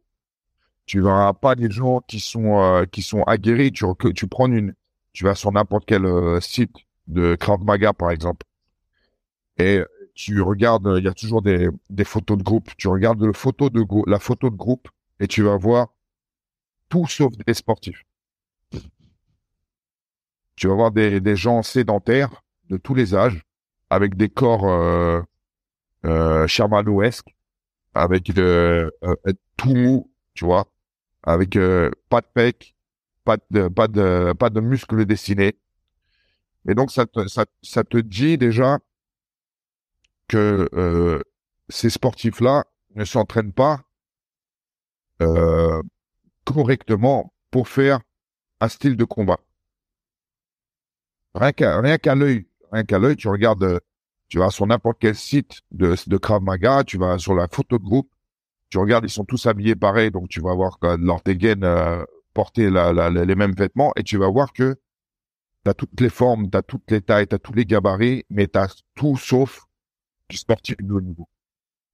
Quand tu quand quand tu euh, plus tu tends vers l'efficacité en combat, et plus tu as un physique qui correspond à, à, ce qu'est un, combattant. C'est-à-dire que c'est-à-dire que si tu fais des coups de poing et des coups de pied et euh, des projections euh, avec la recherche d'efficacité, bah déjà ça va rien que la, la répétition, ça va te modeler un corps pour que ça soit encore plus efficace, il faut que tu renforces ton corps avec du renforcement musculaire, donc les pompes, les abdos et tout, tout, tout ce qui s'ensuit. Et donc, tu as, un corps sculpté. Tu as un corps sculpté. Alors, tu vas me dire, oui, mais euh, c'est pas parce que euh, tout le monde tout le monde a prend du plus euh, du muscle plus ou moins vite il y a, y a, pas de problème mais dans l'ensemble en général tu vas avoir quand même sur une trentaine de personnes sur la photo de groupe tu as au moins une vingtaine au moins 25 qui ressemblent à, à, quelque chose tu vois. Si si les mecs s'entraînent si les mecs s'entraînent correctement. Euh, c'est pas parce que c'est pas parce que tu entraînes à quelqu'un à mettre un coup de pied dans les couilles à quelqu'un que le style est efficace. Euh... C'est-à-dire que tu crois pas, tu, tu, tu crois pas à l'automatisme d'une technique, euh, c'est-à-dire que répéter en dehors de toute considération de conditions physiques, euh, de physique, de muscles ou de ou de ou de préparation, euh, l'automatisme sur des coups, euh, sur, ou alors sur une agression, sur quelque chose qui, euh, qui est souvent, qu'on retrouve souvent dans la, dans la vraie vie, le fait d'automatiser une technique ou quelque chose et de mettre un, un impact, un coup, même si n'est pas puissant, mais juste pour désarmer ou, ou, ou comment on appelle ça comment pas désarmer mais pas, nuire à l'adversaire mais mettre hors d'état de nuire un adversaire je sais pas quoi et, ensuite par exemple courir ça pour toi tu crois pas alors, c'est bien que c'est bien, c'est parce que c'est tout à fait l'argument euh, principal de la, de la self-défense. Euh, non, non, si tu mets euh, un coup euh, sans force sans vitesse, non, il va pas être efficace. Euh, il y a, y a un, un, élément qui est très important que tu as soulevé tout à l'heure. Alors, c'est marrant parce que tu, tu, tu me poses la question en tant que en tant que combattant, tu me dis comment tu fais pour gérer la peur? D'accord? Et, ma, réponse, ma réponse a été quoi? J'ai dit que c'est à force, à force de bah, compétition, de combat, d'être au contact, à force de, de, savoir que demain je vais combattre ou dans une semaine ou dans un mois, et t'apprends au fur et à mesure à gérer de mieux en mieux ton, stress, ton anxiété, euh, enfin tous ces éléments, tous ces sentiments parasites, ces émotions parasites. Ces sentiments et ces émotions parasites, qui, euh, comme son nom l'indique, parasite ton esprit et donc rend la technique moins pure et donc moins efficace. C'est le fait de, de s'apprendre à, à, à, à gérer tous ces éléments parasites, toutes ces émotions parasites, qui te permet de ressortir la technique la, la, la, la plus pure possible au bon moment. Sans avoir appris à gérer ces éléments parasites, ces, ces sentiments et émotions parasites, ta technique ne peut pas être parce que justement, tu as ces choses-là, ces, ces éléments parasites qui te, qui te court-circuitent, tu vois. Hmm. Et donc, la seule défense, c'est la promesse de ressortir une, une, technique parfaite au bon moment, sans avoir appris à gérer le stress. et tu vas me dire, ouais. Je comprends tout à fait là ce que tu dis. Et, et, donc, parce que, ouais, on va pas se leurrer, euh, s'entraîner deux fois par semaine dans un, dans un gymnase euh, municipal avec euh, les copains et les copines qui, ne, qui ne frappent pas fort, d'ailleurs, qui sont incapables de faire 10 pompes de suite,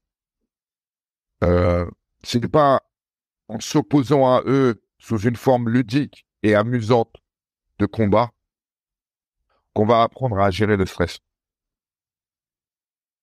C'est, c'est uniquement face à la réalité du combat que tu peux apprendre à gérer ce stress. C'est, c'est pas autrement. Et c'est surtout pas en enchaînant euh, des simulations euh, théoriques de ce qu'est le combat. Tu vois, il y a un truc qui s'appelle le champion de la salle dans, dans le monde des, des sports de combat. Il y a un terme qui, qui, qui est le, champion de la salle. C'est-à-dire que c'est des mecs, dans n'importe quelle salle, ça existe. Euh, c'est des mecs qui sont très très forts dans la salle, techniquement, physiquement, même en sparring, tu vois, quand il y a une opposition avec les coups, euh, ils sont très forts. Et même, et même ça, ça arrive que des fois, dans une salle, tu as un champion de la salle qui euh, défonce à l'entraînement des champions, des champions véritables, des, gens qui ont des titres que ce soit nationaux, internationaux, voire mondiaux. Et tu as des champions de la salle qui défoncent des vrais champions. Par contre, ces champions de la salle, une fois en compétition, il n'y a plus personne. Parce que c'est des mecs qui n'arrivent pas à gérer justement le stress, alors que le champion, lui, arrive à gérer le stress et donc reproduire une technique euh, parfaite à combat. Et donc, c'est pour te dire que Hmm. c'est pour te dire que la la la la théorie n'est rien s'il n'y a pas s'il y a pas euh, un lien avec la pratique. Si tu apprends à des gens dans un gymnase confortable euh, en t-shirt, euh, legging ou je sais pas quoi ou, ou, pas de jogging à tapoter les uns sur les autres euh, alors qu'ils ont un physique ils ont un physique de sédentaire qui a jamais fait de sport de sa vie c'est pas c'est pas le c'est pas le confronter à la réalité du combat. Et donc le, le- donc, donc tu tu prends euh, tu prends euh, Magali qui a qui a 55 ans tu vois qui a commencé euh, le Krav Maga il y a 6 ans tu vois qui qui fait euh, ses deux entraînements par semaine euh, euh, parce que c'est devenu une religion et c'est devenu un culte et que dans sa tête à elle à Magali euh, euh, son prof de Krav Maga, il est plus efficace que, que Mike Tyson, tu vois. Hmm. Et c'est comme, c'est, ça devient l'endoc- l'endoctrinement. C'est-à-dire que, à un moment donné, ils sont tellement coupés du monde martial et du monde du combat que ils sont persuadés. D'ailleurs, ça s'est vérifié parce que j'ai eu des débats, de nombreux débats sur, euh, sur Facebook, par exemple, ou sur un- Internet, avec des gens qui pratiquaient le Krav Maga. Et, euh, et ces gens-là me disaient ouais mais euh, tu dis ça parce que parce que tu crois que tu sais mieux que tout le monde et tout ça machin mais mon prof je suis sûr tu ne me dirais pas en face il y a un décalage il y a un décalage complet entre la réalité du monde du combat avec ce qu'ils ont ils ont appris. C'est-à-dire que ils sont pas du tout dans dans le monde euh, réel. Et donc, pour tout un tas, de, un, tas de raisons, je pourrais te sortir plein d'arguments parce qu'il y en a, y en a tellement qui, qui font que euh, ces sports-là sont, enfin ces styles-là sont complètement euh, irréalistes. Et il y a un autre truc aussi, tu as dit pareil, par exemple, alors ça c'est c'est leur favori, c'est nous on veut juste créer l'opportunité pour s'enfuir, sachant que il y a une, bonne, il une bonne partie, une bonne part des agressions euh, d'aujourd'hui ont lieu euh, quand tu es en voiture, tu t'embrouilles avec un autre euh, automobiliste et tu euh, et donc il y a, une agression. Donc, admettons, je suis au volant euh, de ma voiture et euh, j'ai un échange de, paroles ou de gestes avec euh, un autre automobiliste et le mec descend de sa voiture. D'accord? Ouais, tu peux pas t'enfuir. euh. bah tu peux pas t'enfuir déjà.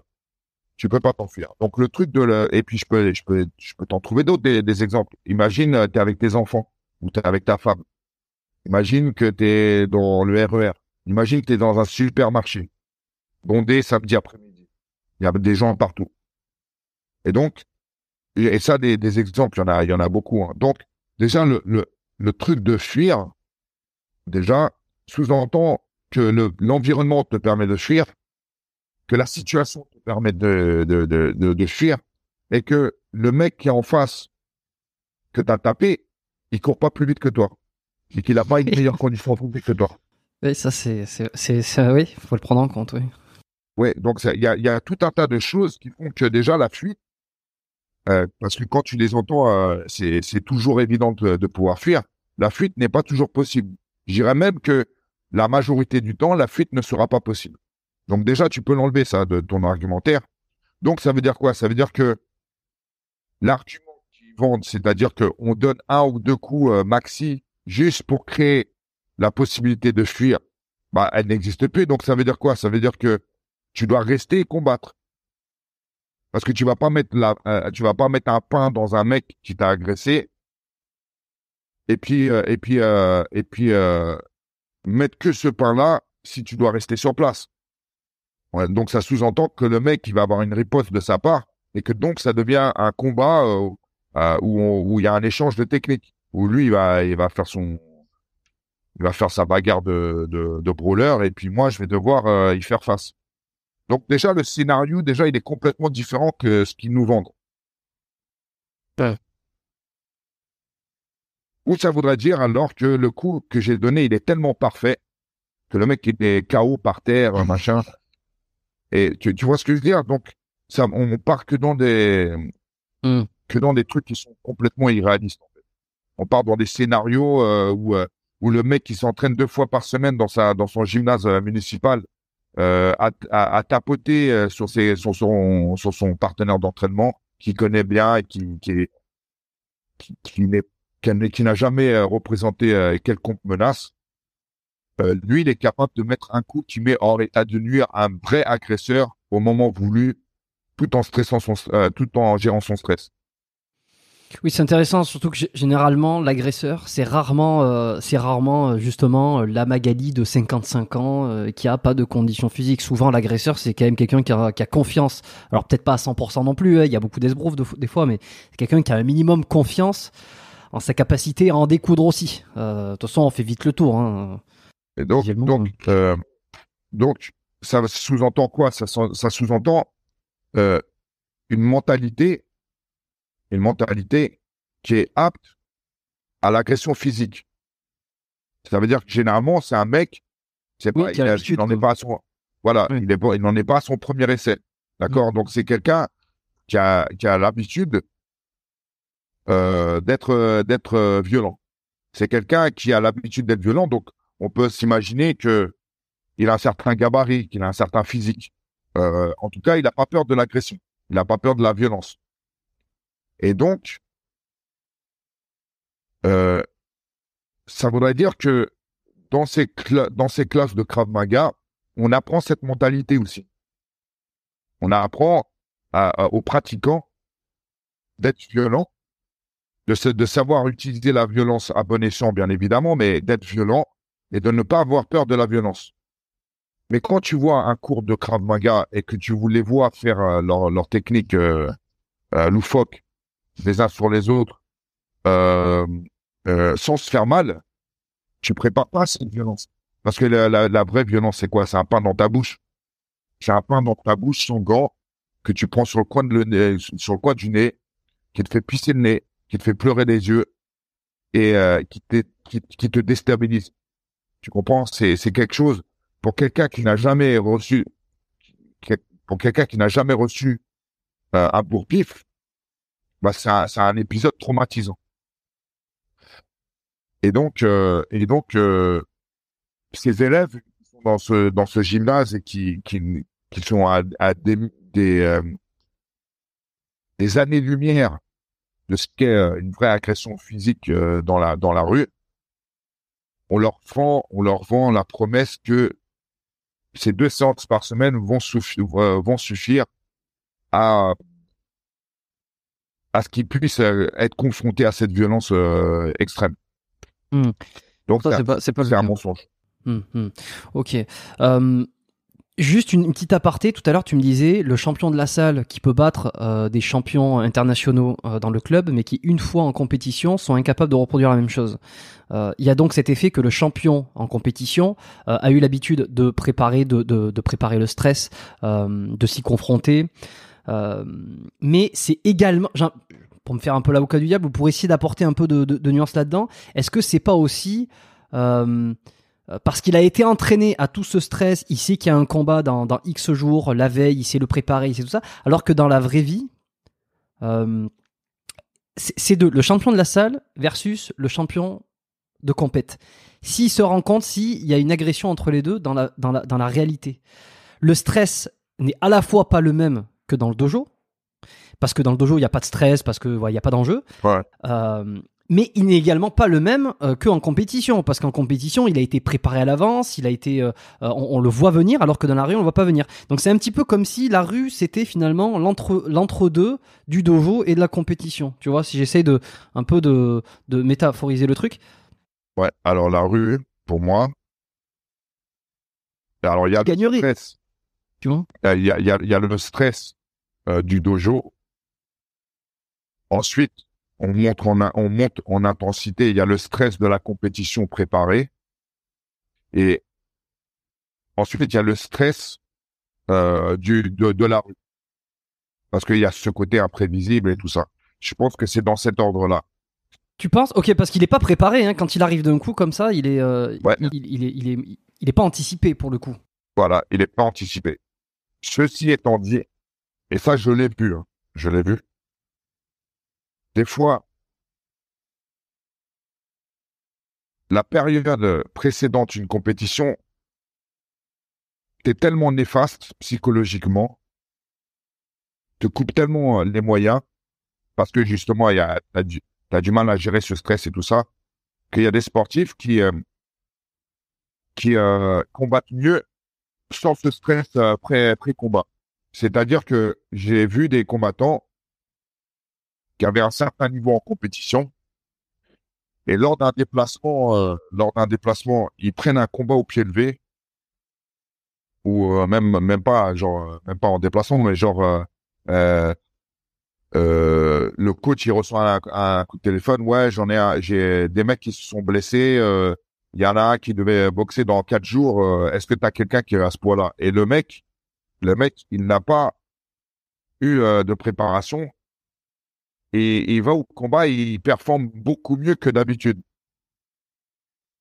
Parce que il n'a pas eu le temps de se faire bouffer psychologiquement par, euh, par le stress pendant euh, des semaines et des semaines. Tu vois? Donc, il y a ça aussi. Il y a ça aussi. Euh, ceci étant dit, on pourra me faire croire tout, mais il n'y a rien qui prépare mieux à gérer le stress d'un combat qu'un sport de combat où tu prends des coups plein pot dans ton visage. Euh, on peut me dire, euh, on peut me dire que le gymnase, euh, ouais, euh, alors ça, ça me l'a sorti aussi. Notre prof, il nous fait faire des combats où on simule les agressions dans la rue, donc on est, on est, on est préparé. Non, t'es pas préparé. D'une parce que tu vas pas les coups que que, que tu vas prendre, ils sont, ils sont pas appuyés. Deux parce que tu as des protections, euh, en veux-tu, en voilà. Les coups que tu vas prendre, il n'y a pas de recherche de chaos. Et trois, euh, qui te met les coups? Est-ce que c'est quelqu'un de, d'aguerri, d'agressif, de, et qui a, qui a vraiment l'intention de te mettre KO C'est pas du tout la même chose. Voilà, c'est pas du tout la même chose quand, quand tu es en face d'un mec euh, en boxe taille qui essaie de, te mettre, de te mettre KO, tu vois, qui avec ses, avec ses coudes, avec ses genoux, avec ses tibias, c'est pas du tout la même chose. Et donc, c'est pas du tout le même stress. Euh, donc voilà, pour moi, le, le simple fait que, que tous ces, ces, ces pratiquants de self-défense, ils ont vraiment, ils ont vraiment aucune notion de ce qu'est la, vraiment, la, la vraie, la vraie violence. Tu vois? Il y a, Ouais. T'as eu l'occasion d'en parler de ça euh, avec Frank Ropers, par exemple. euh, je pense à lui, mais il peut y en avoir plein d'autres. Mais je pense directement à lui quand je pense en self-défense, euh, Penchak. Je sais pas qui est le représentant numéro un français du, du Krav Maga, mais ça va être Frank Ropers pour le Penchak et puis Richard Duyeb pour le Krav Maga. Alors j'ai eu j'ai eu deux débats télévisés avec Frank Ropers. Il y en a un qui était passé sur RMC à l'époque, euh, qui a fait pas mal de vues sur YouTube. Et j'ai aussi fait un un débat plus intéressant parce qu'on a eu le temps de, de plus développer, euh, qui est sur la, la plateforme de Karaté Bushido. Mais euh, là, faut être, Ouais. euh, faut être inscrit, euh, Karaté Bushido TV. Où là, je- ah la, la plateforme privée? Ouais. Je savais pas qu'ils avaient une plateforme privée, tiens. tu peux retrouver euh, une vidéothèque euh, de plein de trucs. Bon, bref. Là, j'ai fait un, un débat avec avec Franck, qui était euh, qui était très intéressant, où euh, où j'ai clairement euh, démonté un un à ses, ses arguments, tu vois. Et et c'est euh, c'est c'est facile pour moi en fait. C'est facile dès lors où euh, où, je sais que j'ai en face de moi le représentant français d'un style de self-défense euh, où euh, le, le représentant principal n'a rien prouvé. Il y a absolument tout ce qu'il dit, c'est de la théorie, c'est des démonstrations. Donc c'est facile pour moi. Tu vois, tu, tu, tu, tu peux même taper euh, euh, sur YouTube euh, Franck Ropers. Tu vas voir des dizaines, voire des centaines de vidéos de démonstration Mhm. où il est en train de, de, de, de défoncer des élèves, d'accord? Mais jamais, jamais, jamais tu verras une vidéo de Frank Ropers en train de faire du sparring libre. C'est-à-dire que toutes les vidéos qui montrent, c'est des affrontements, entre guillemets, codifiés, chorégraphiés. Tu ne le verras jamais faire des trucs libres. Il n'y a jamais d'affrontement libre. Et que ça soit lui ou n'importe quel euh, n'importe quel représentant de, de self-défense, hein, c'est toujours le même schéma. C'est que des démonstrations. C'est que des démonstrations parce que parce que c'est leur euh, c'est leur vitrine. C'est comme ça qu'ils vendent euh, qu'ils vendent euh, la sauce. Alors il y a y a une tendance il y a une autre tendance aussi, c'est montrer que tu fais mal. D'accord? Donc Franck Ropers par exemple, il prend des des élèves, des disciples de de la secte et il les il les torture un peu tu vois? Donc il les fait couiner un peu dans tous les sens tu vas tu vas avoir des des mecs qui vont faire oh aïe aïe aïe ça fait mal et tout ça parce que c'est leur seul moyen de prouver que leur truc est efficace c'est le seul moyen euh, le nec plus ultra étant d'inviter un champion un champion d'un sport reconnu comme le MMA la boxe thaï euh, là je suis tombé sur une vidéo de de Frank Ropers avec Jean-Charles Skarbowski, qui est un, un des plus grands boxeurs euh, de boxe thaï, Hmm, excellent, excellent Skarbowski. Ouais. Et euh, où, euh, où Franck lui met un low kick à froid, tu vois. Donc, euh, donc Jean-Charles, il est à froid, et, et Franck lui met un low kick, et, Ouais. et, et Jean-Charles Jean-Charles a mal, tu vois. Et donc ça, c'est Oui, je, je vois, je, je vois la vidéo et en fait c'est le, le fameux, la fameuse technique de low kick euh, ti- tiers de cuisse, euh, la fameuse béquille quoi. Très mal. Voilà, c'est c'est une béquille, tout simplement. Ouais. Et donc, il arrive à, à arracher euh, un petit cri de douleur à Jean-Charles Skarbowski. Bah ça, c'est pour lui, c'est une aubaine pour lui. C'est, euh, c'est, euh, il y a, il y a pas meilleure publicité pour lui que de faire ça sur un champion qui se laisse faire et qui va faire un petit, qui va couiner à la fin. Tu vois, il y a, il y a rien de mieux pour lui. Je comprends, je comprends, je comprends ce que tu veux dire. Ouais. Parce que, parce que, parce que, parce qu'il n'y a pas de, il n'y a pas d'affrontement dans leur truc. C'est que de la théorie. C'est que de la théorie. Ça fait des années maintenant que je leur, propose, tu vois, un affrontement euh, euh, MMA contre euh, self-défense. Et ça fait des années que que personne ne me répond bizarrement. Euh, que ce soit les Frank Ropers, les Fred Mastro aussi, c'est un, sacré spécimen.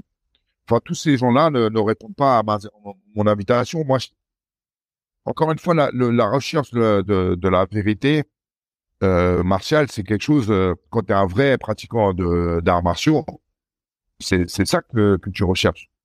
Quand tu fais euh, les, les, quand tu pratiques les arts martiaux euh, pour le pour leur efficacité et leur réalisme, euh, c'est ça qui t'intéresse, c'est la vérité. Est-ce que je me fourvoie? Est-ce que est-ce que mon style, euh, moi je suis sûr de mon style. Est-ce que je me fourvoie? Est-ce qu'il n'y a pas de meilleur euh, quelque part? Est-ce qu'il n'y a pas un meilleur style? Est-ce que le MMA, moi je suis persuadé que le MMA, c'est ce qu'il y a de plus efficace en combat euh, mano à mano, tu vois, euh, sans armes.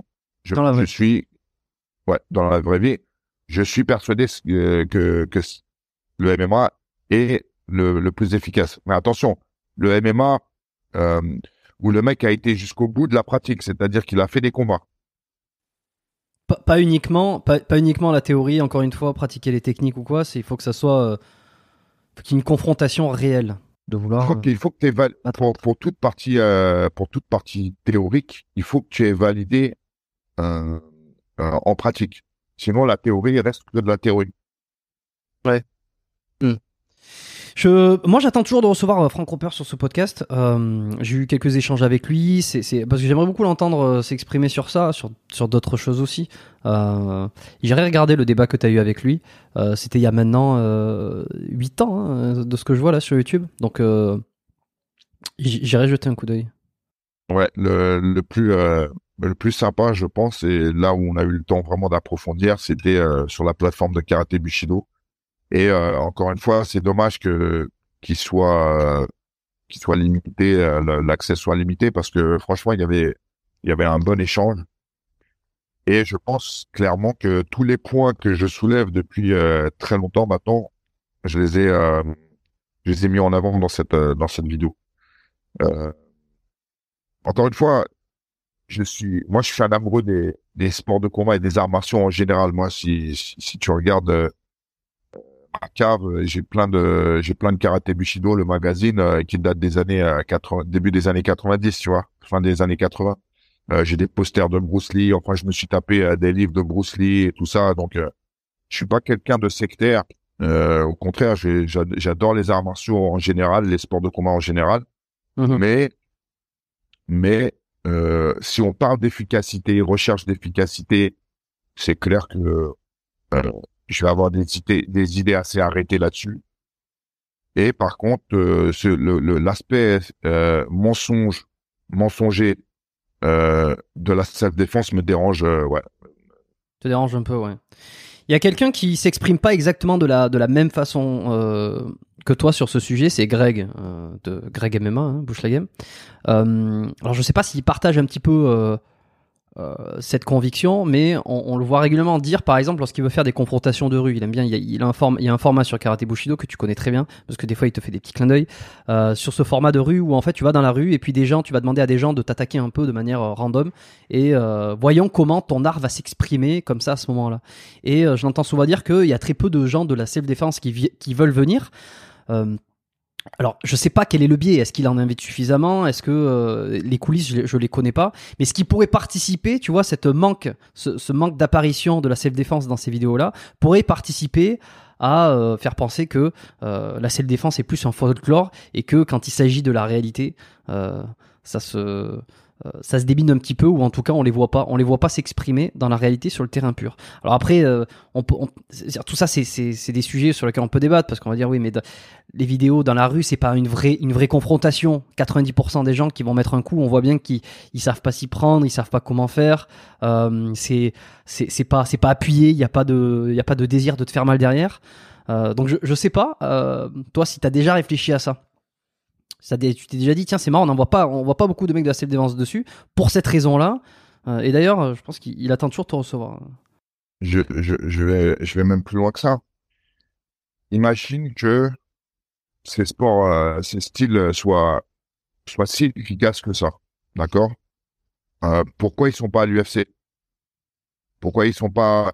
Tu vas me dire, ouais, parce qu'il y a trop de règles à l'UFC. Bah, c'est comme le MMA, c'est quand même euh, suffisamment libre. Allez, en dehors des, des pics de euh, les, les griffes de tigre aux yeux et euh, et les coups de slap dans les dans les parties, euh, ils ont ils ont le droit à tout de faire tout ce qu'ils veulent. Hein. Ils ont le droit d'utiliser les coups de coude, les coups de genoux, les enfin la, la les, allez 90% des, des techniques euh, qu'on voit dans la self défense, ils ont le droit de les faire. Pourquoi ils ne sont pas à l'UFC Ça ça leur intéresse pas de, de gagner des millions de dollars et de devenir des champions? Et justement faire la promotion de leur style. Et, et si tu me dis, ouais, mais il y a trop de règles et tout ça, alors ok, bah pourquoi ils sont pas au KOTS là? C'est ce que j'allais dire, peut-être qu'on va finir par en voir là-bas. On n'en verra pas. On n'en verra pas. Surtout, surtout des grosses têtes. Ah oui, il y aura, il va y avoir des, des pratiquants de self-défense qui vont, qui vont s'y retrouver, ou qu'on, sûrement, euh, qui s'y sont sûrement retrouvés. Mais c'est pas les grosses têtes, c'est pas les gros noms. Non, ils ont pas d'enjeu. Il y, a pas d'enjeu. Il y a trop trop d'enjeux, trop de trop de trop de risques probablement. Bien sûr, bien sûr. Un, Fred Mastro ou un Franck Rupert ou euh, euh, Richard Douilleb ou tous ces gens-là qui sont les, figures, les références euh, de ces styles-là, ils ont aucun intérêt à partir là-dedans parce que parce que les gens verraient, tu vois, les masques tomberaient. Oui, ou alors il te dirait, il te, enfin, je sais pas, j'imagine qu'il te dirait, j'ai rien à prouver, je, je, vais pas prendre le risque d'aller me faire euh, castrer ou. Bah justement, ils ont tout à prouver. C'est ça le problème, c'est que tu prouves beaucoup plus dans une cage euh, face à un mec quand il y a pas des, il y a pas de, il y a pas de règles, euh, que euh, de mettre des low kicks sur un mec à froid pour lui faire couiner, tu vois. Euh, les gens, les gens à, les gens, à un moment donné, s'ils sont critiques, s'ils ont un sens critique, et s'ils analysent les vidéos d'un Franck Repers, ils voient, ils voient bien que... à tes souhaits. Il voit, il voit bien que, tu vois, je suis même allergique. euh, Ça se manifeste, Euh, ça somatise. Ouais, exactement. Euh, les gens, s'ils ont un minimum de sens critique, ils voient bien que, que les vidéos de self-défense euh, sont des démonstrations avec des cobayes, euh, des élèves complaisants. Et logiquement, logiquement, si tu veux vraiment savoir ce que ça donne, tu veux, tu veux voir les, les grands noms, les grands champions du, de la self-défense euh, en action, tu vois. Donc Ouais. pourquoi pourquoi ils ne le font pas? Bah, Moi, je euh, d'ailleurs, je pense que c'est la première fois que j'en parle, euh, mais je vais je vais je vais le faire. euh, je vais le faire un peu partout maintenant que que j'ai décidé de faire un podcast aussi. Mais euh, moi, j'ai envie de, de On en reparlera à la fin.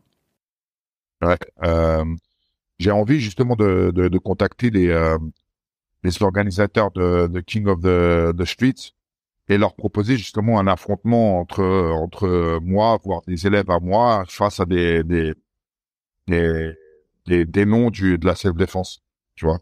Parce que à un moment donné, c'est bien de débattre, de faire des plateaux TD et de parler pourquoi mon style est plus efficace que le tien, pourquoi tu dis de la merde, pourquoi c'est mensonger et tout ça.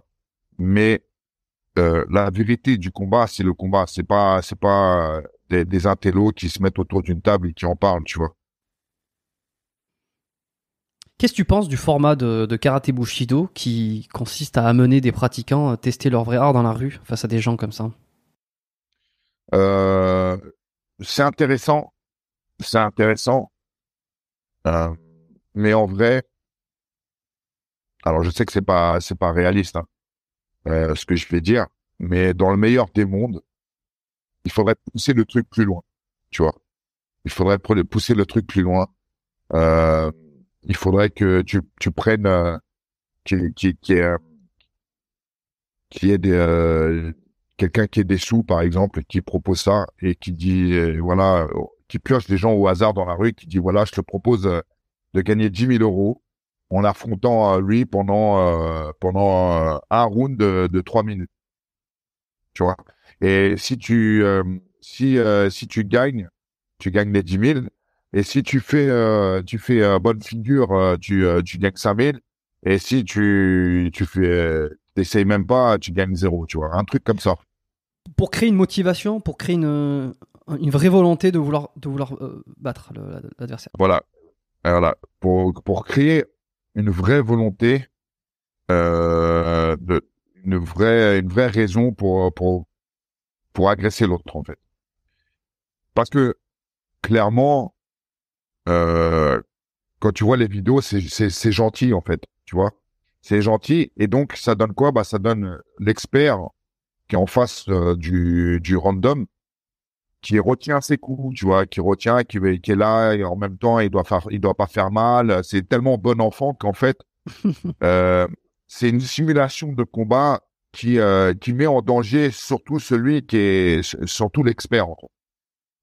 Oui, parce que comme il peut pas rendre et que dans beaucoup de sports, l'objectif euh, est de donner le coup, si tu lui empêches de donner le coup, il reste pas grand chose à part deux trois blocages. Mais bon, à un moment donné, euh, tu vas pas te mettre en boule non plus. La meilleure défense c'est l'attaque. C'est pas pour euh, pas pour rien qu'on on dit ça tout le temps. C'est que à un moment donné, même un random face à un expert a des chances de faire quelque chose parce que parce que l'expert il est tellement bridé que ça devient compliqué de faire quelque chose euh, face à un, face à un mec même si euh, il a pas de technique. Ouais. Ouais, ouais, je vois. Bon, ils essayent d'améliorer, je vois, il, il en parle aussi, ils essayent d'améliorer au fur et à mesure pour essayer de, de trouver des alternatives à ce que ça ressemblerait un peu plus en vrai. Mais ça doit être, euh, ça doit être difficile. Mais pas non mais c'est c'est c'est co- c'est compliqué parce que parce que où tu fais ce qu'il fait, c'est-à-dire euh, une simulation de combat tellement édulcorée que que personne ne risque grand chose, ou alors tu fais du combat. Et là, euh, tu, tu trouves un random dans la rue et euh, il faut que tu le persuades euh, par, par X biais euh, de, de, de, de vraiment aller au charbon. Et là, tu vois ce que ce que l'expert est capable de faire face à un random qui a pas de technique ou euh, qui a une technique aléatoire euh, un gabarit aléatoire et ainsi de suite, tu vois. C'est le seul Mm. moyen. Mmh, mmh, tu- comprends. Pour se rapprocher de la réalité, quoi. Voilà, voilà. Ou alors, euh, ou alors, euh, ce que c'est ce que j'avais dit à un moment donné dans un dans un débat avec Franck Roberts. Je disais, euh, vous comme ils sont l'argument de la self défense, c'est de dire oui, nous on n'a pas de compétition parce que ceci, parce que cela, notamment parce que nos techniques elles, sont pas autorisées. Ok, c'est un argument. Mon argument, moi, c'est tant que tu fais que de la théorie, tu peux pas savoir où es euh, au niveau de ta pratique. D'accord? Et donc, en self-défense, qu'est-ce que ça donnerait à un, un, prof euh, honnête de self-défense pour faire progresser ses élèves? Ça devrait être, euh, euh, on part à, à 3, tu vois, dans le 93, euh, ou je ne sais où, on, on va dire à Bondy. Tu vas dans la cité la plus mal famée de Bondy. Euh, là où il y a des guetteurs en bas des tours euh, pour euh, pour permettre leur trafic, d'accord? Et et tu dis voilà, tu, et t'assignes à chaque élève un hall un hall de, de l'immeuble et tu dis voilà, tu vas rentrer dans ce dans cet hall où il y a trois quatre personnes. Tu vas rentrer dans, dans cet hall et tu vas aller regarder, tu vas dire vous êtes vous êtes vous êtes des fils de pute. Et tu provoques l'agression. Vous, votre, votre seul moyen pour prouver que, pour savoir que votre style est efficace, c'est de faire des confrontations de vraies agressions physiques et pas de, de, de simulation en gymnase avec, euh, avec des poteaux, tu vois. Euh, si, si tu es vraiment honnête dans ta démarche de self-défense, c'est, c'est, c'est, c'est, c'est vers ça que tu dois aller, euh, tu dois aller. Mhm. Et, non, et, et- et donc, euh, bien évidemment, bien évidemment, personne ne le fera.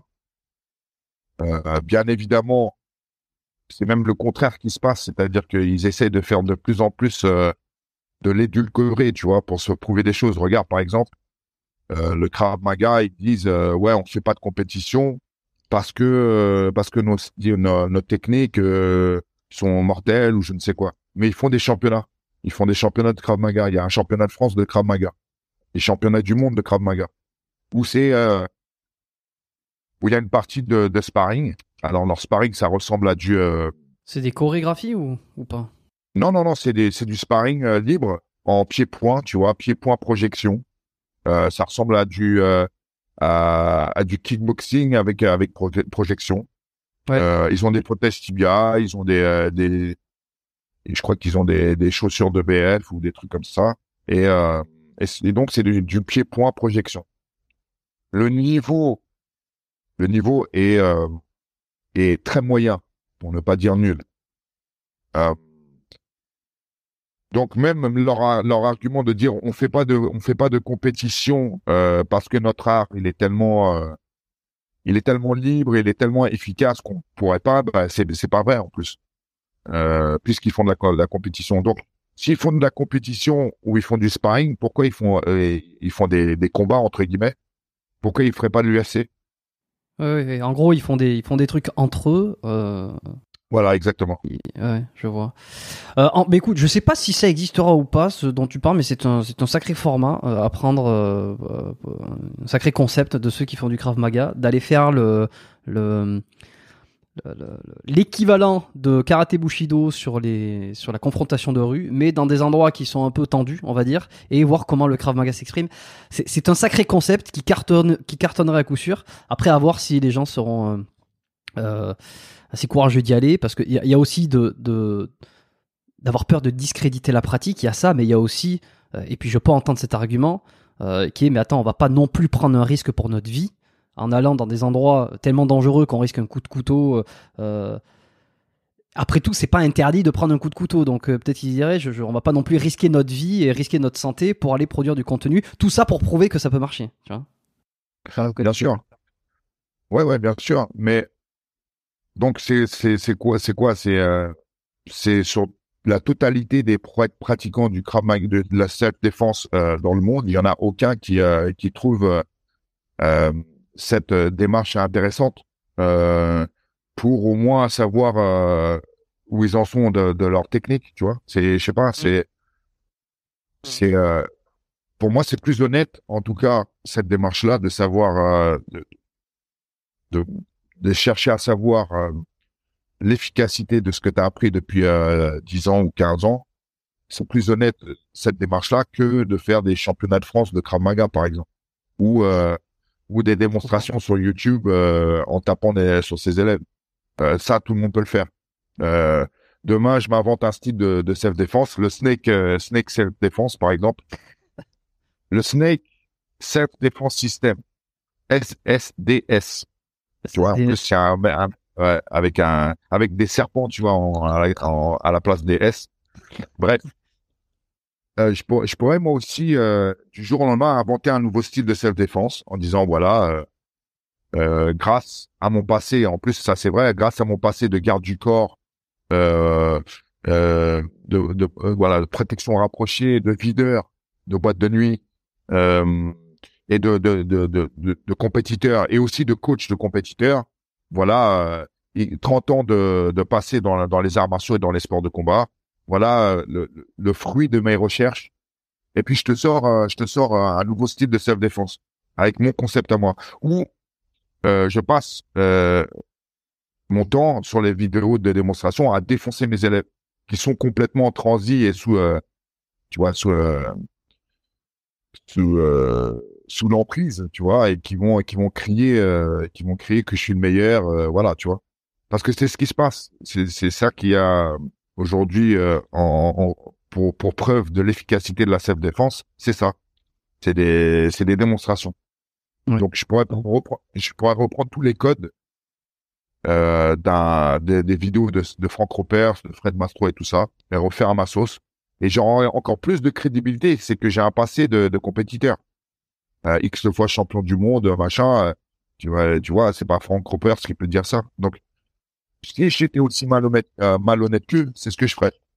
Je ferais mon propre style. Je vendrais des DVD parce que c'est ça là, où ils gagnent de l'argent, c'est la vente de vidéos et les stages. Tu vois.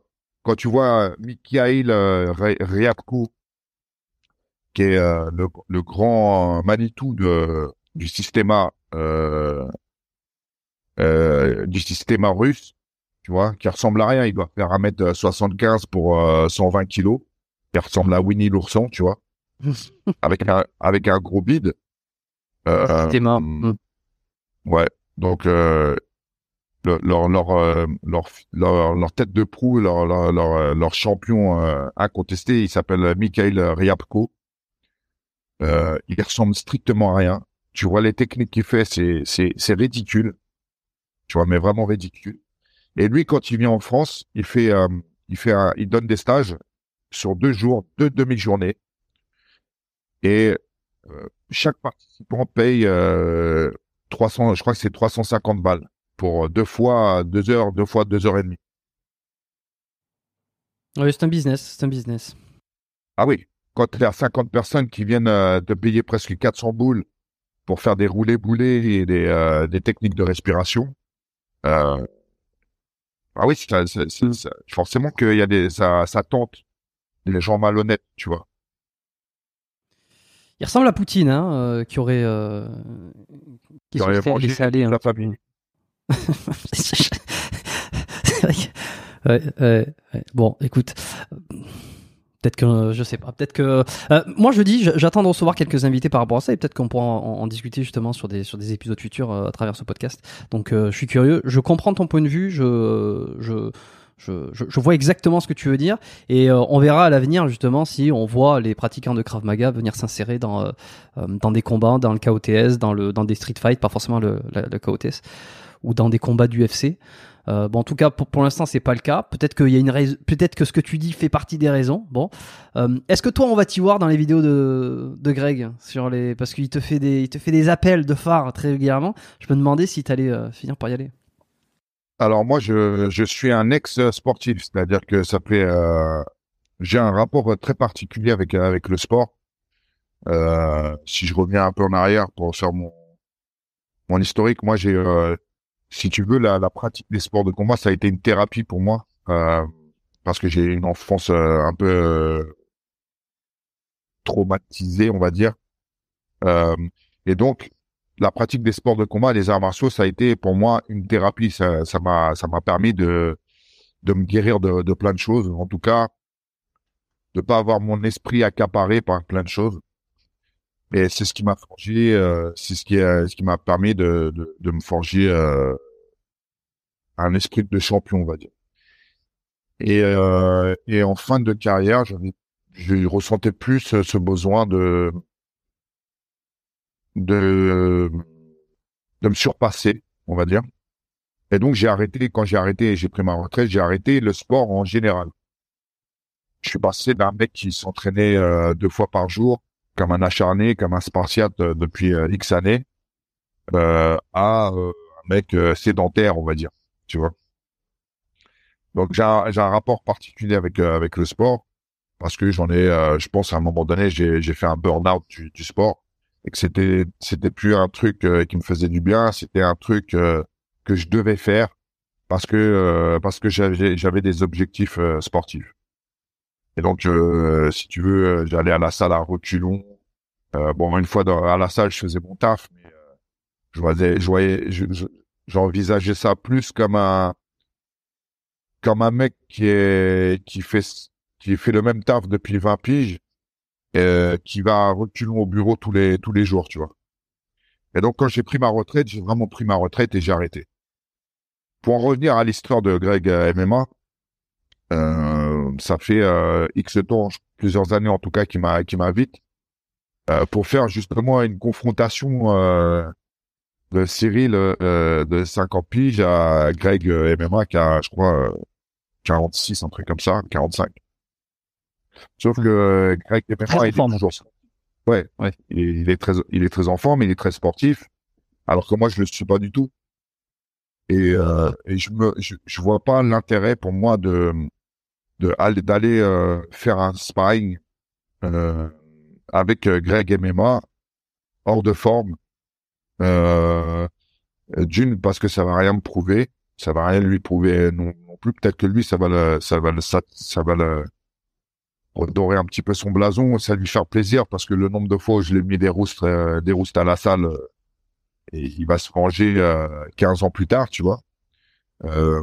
Mais moi, j'ai pas, j'ai pas d'intérêt en fait. Et donc, je me vois mal faire. en tout cas, j'ai pas la motivation suffisante pour me faire une préparation comme si j'allais combattre pour faire une vidéo YouTube avec Greg MMA, tu vois. Donc c'est un peu, c'est un peu, c'est un peu ça.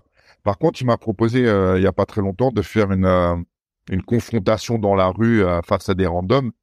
Et là, je sais que bon bah, je j'aurais pas de préparation à faire et que, Mais surtout que ça peut être plus intéressant de voir quelqu'un qui a été champion dans plusieurs disciplines à la retraite. Voyons un peu qu'est-ce qu'il en a gardé si en termes de défense.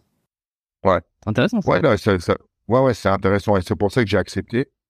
Euh, c'est pour ça que j'ai accepté de, de, le faire. Donc, on verra bientôt dans une dans une vidéo avec euh, Greg MMA euh, dans la rue. Ok. Tu l'as déjà tourné ou, ou elle est pas encore tournée? Non, non.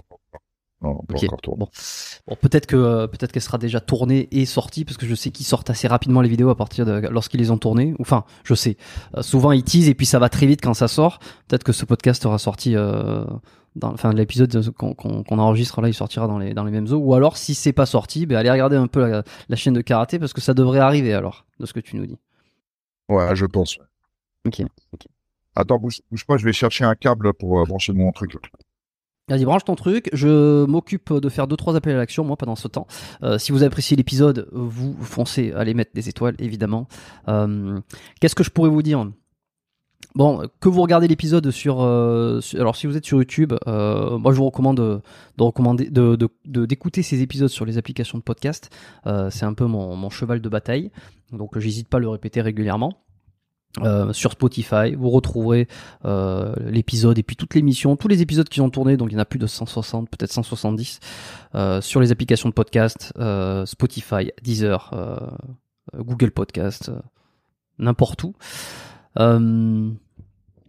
Euh, et, euh, et, voilà, et si vous appréciez, vous l'avez pas encore fait, je sais qu'il y, y, a, y a des notes qui tombent régulièrement, des gens ils mettent des, des évaluations de 5 étoiles sur l'émission. Euh, c'est super, euh, ça fait plaisir. Partagez également cet épisode. Je pense qu'on a fait un, un, très bon tour, on va continuer un peu à en parler, mais on a fait un très bon tour sur, sur la réalité des sports de combat, euh, la réalité de ce que c'est que de se, de se battre euh, de ce que c'est que d'utiliser des techniques dans la dans la vraie vie.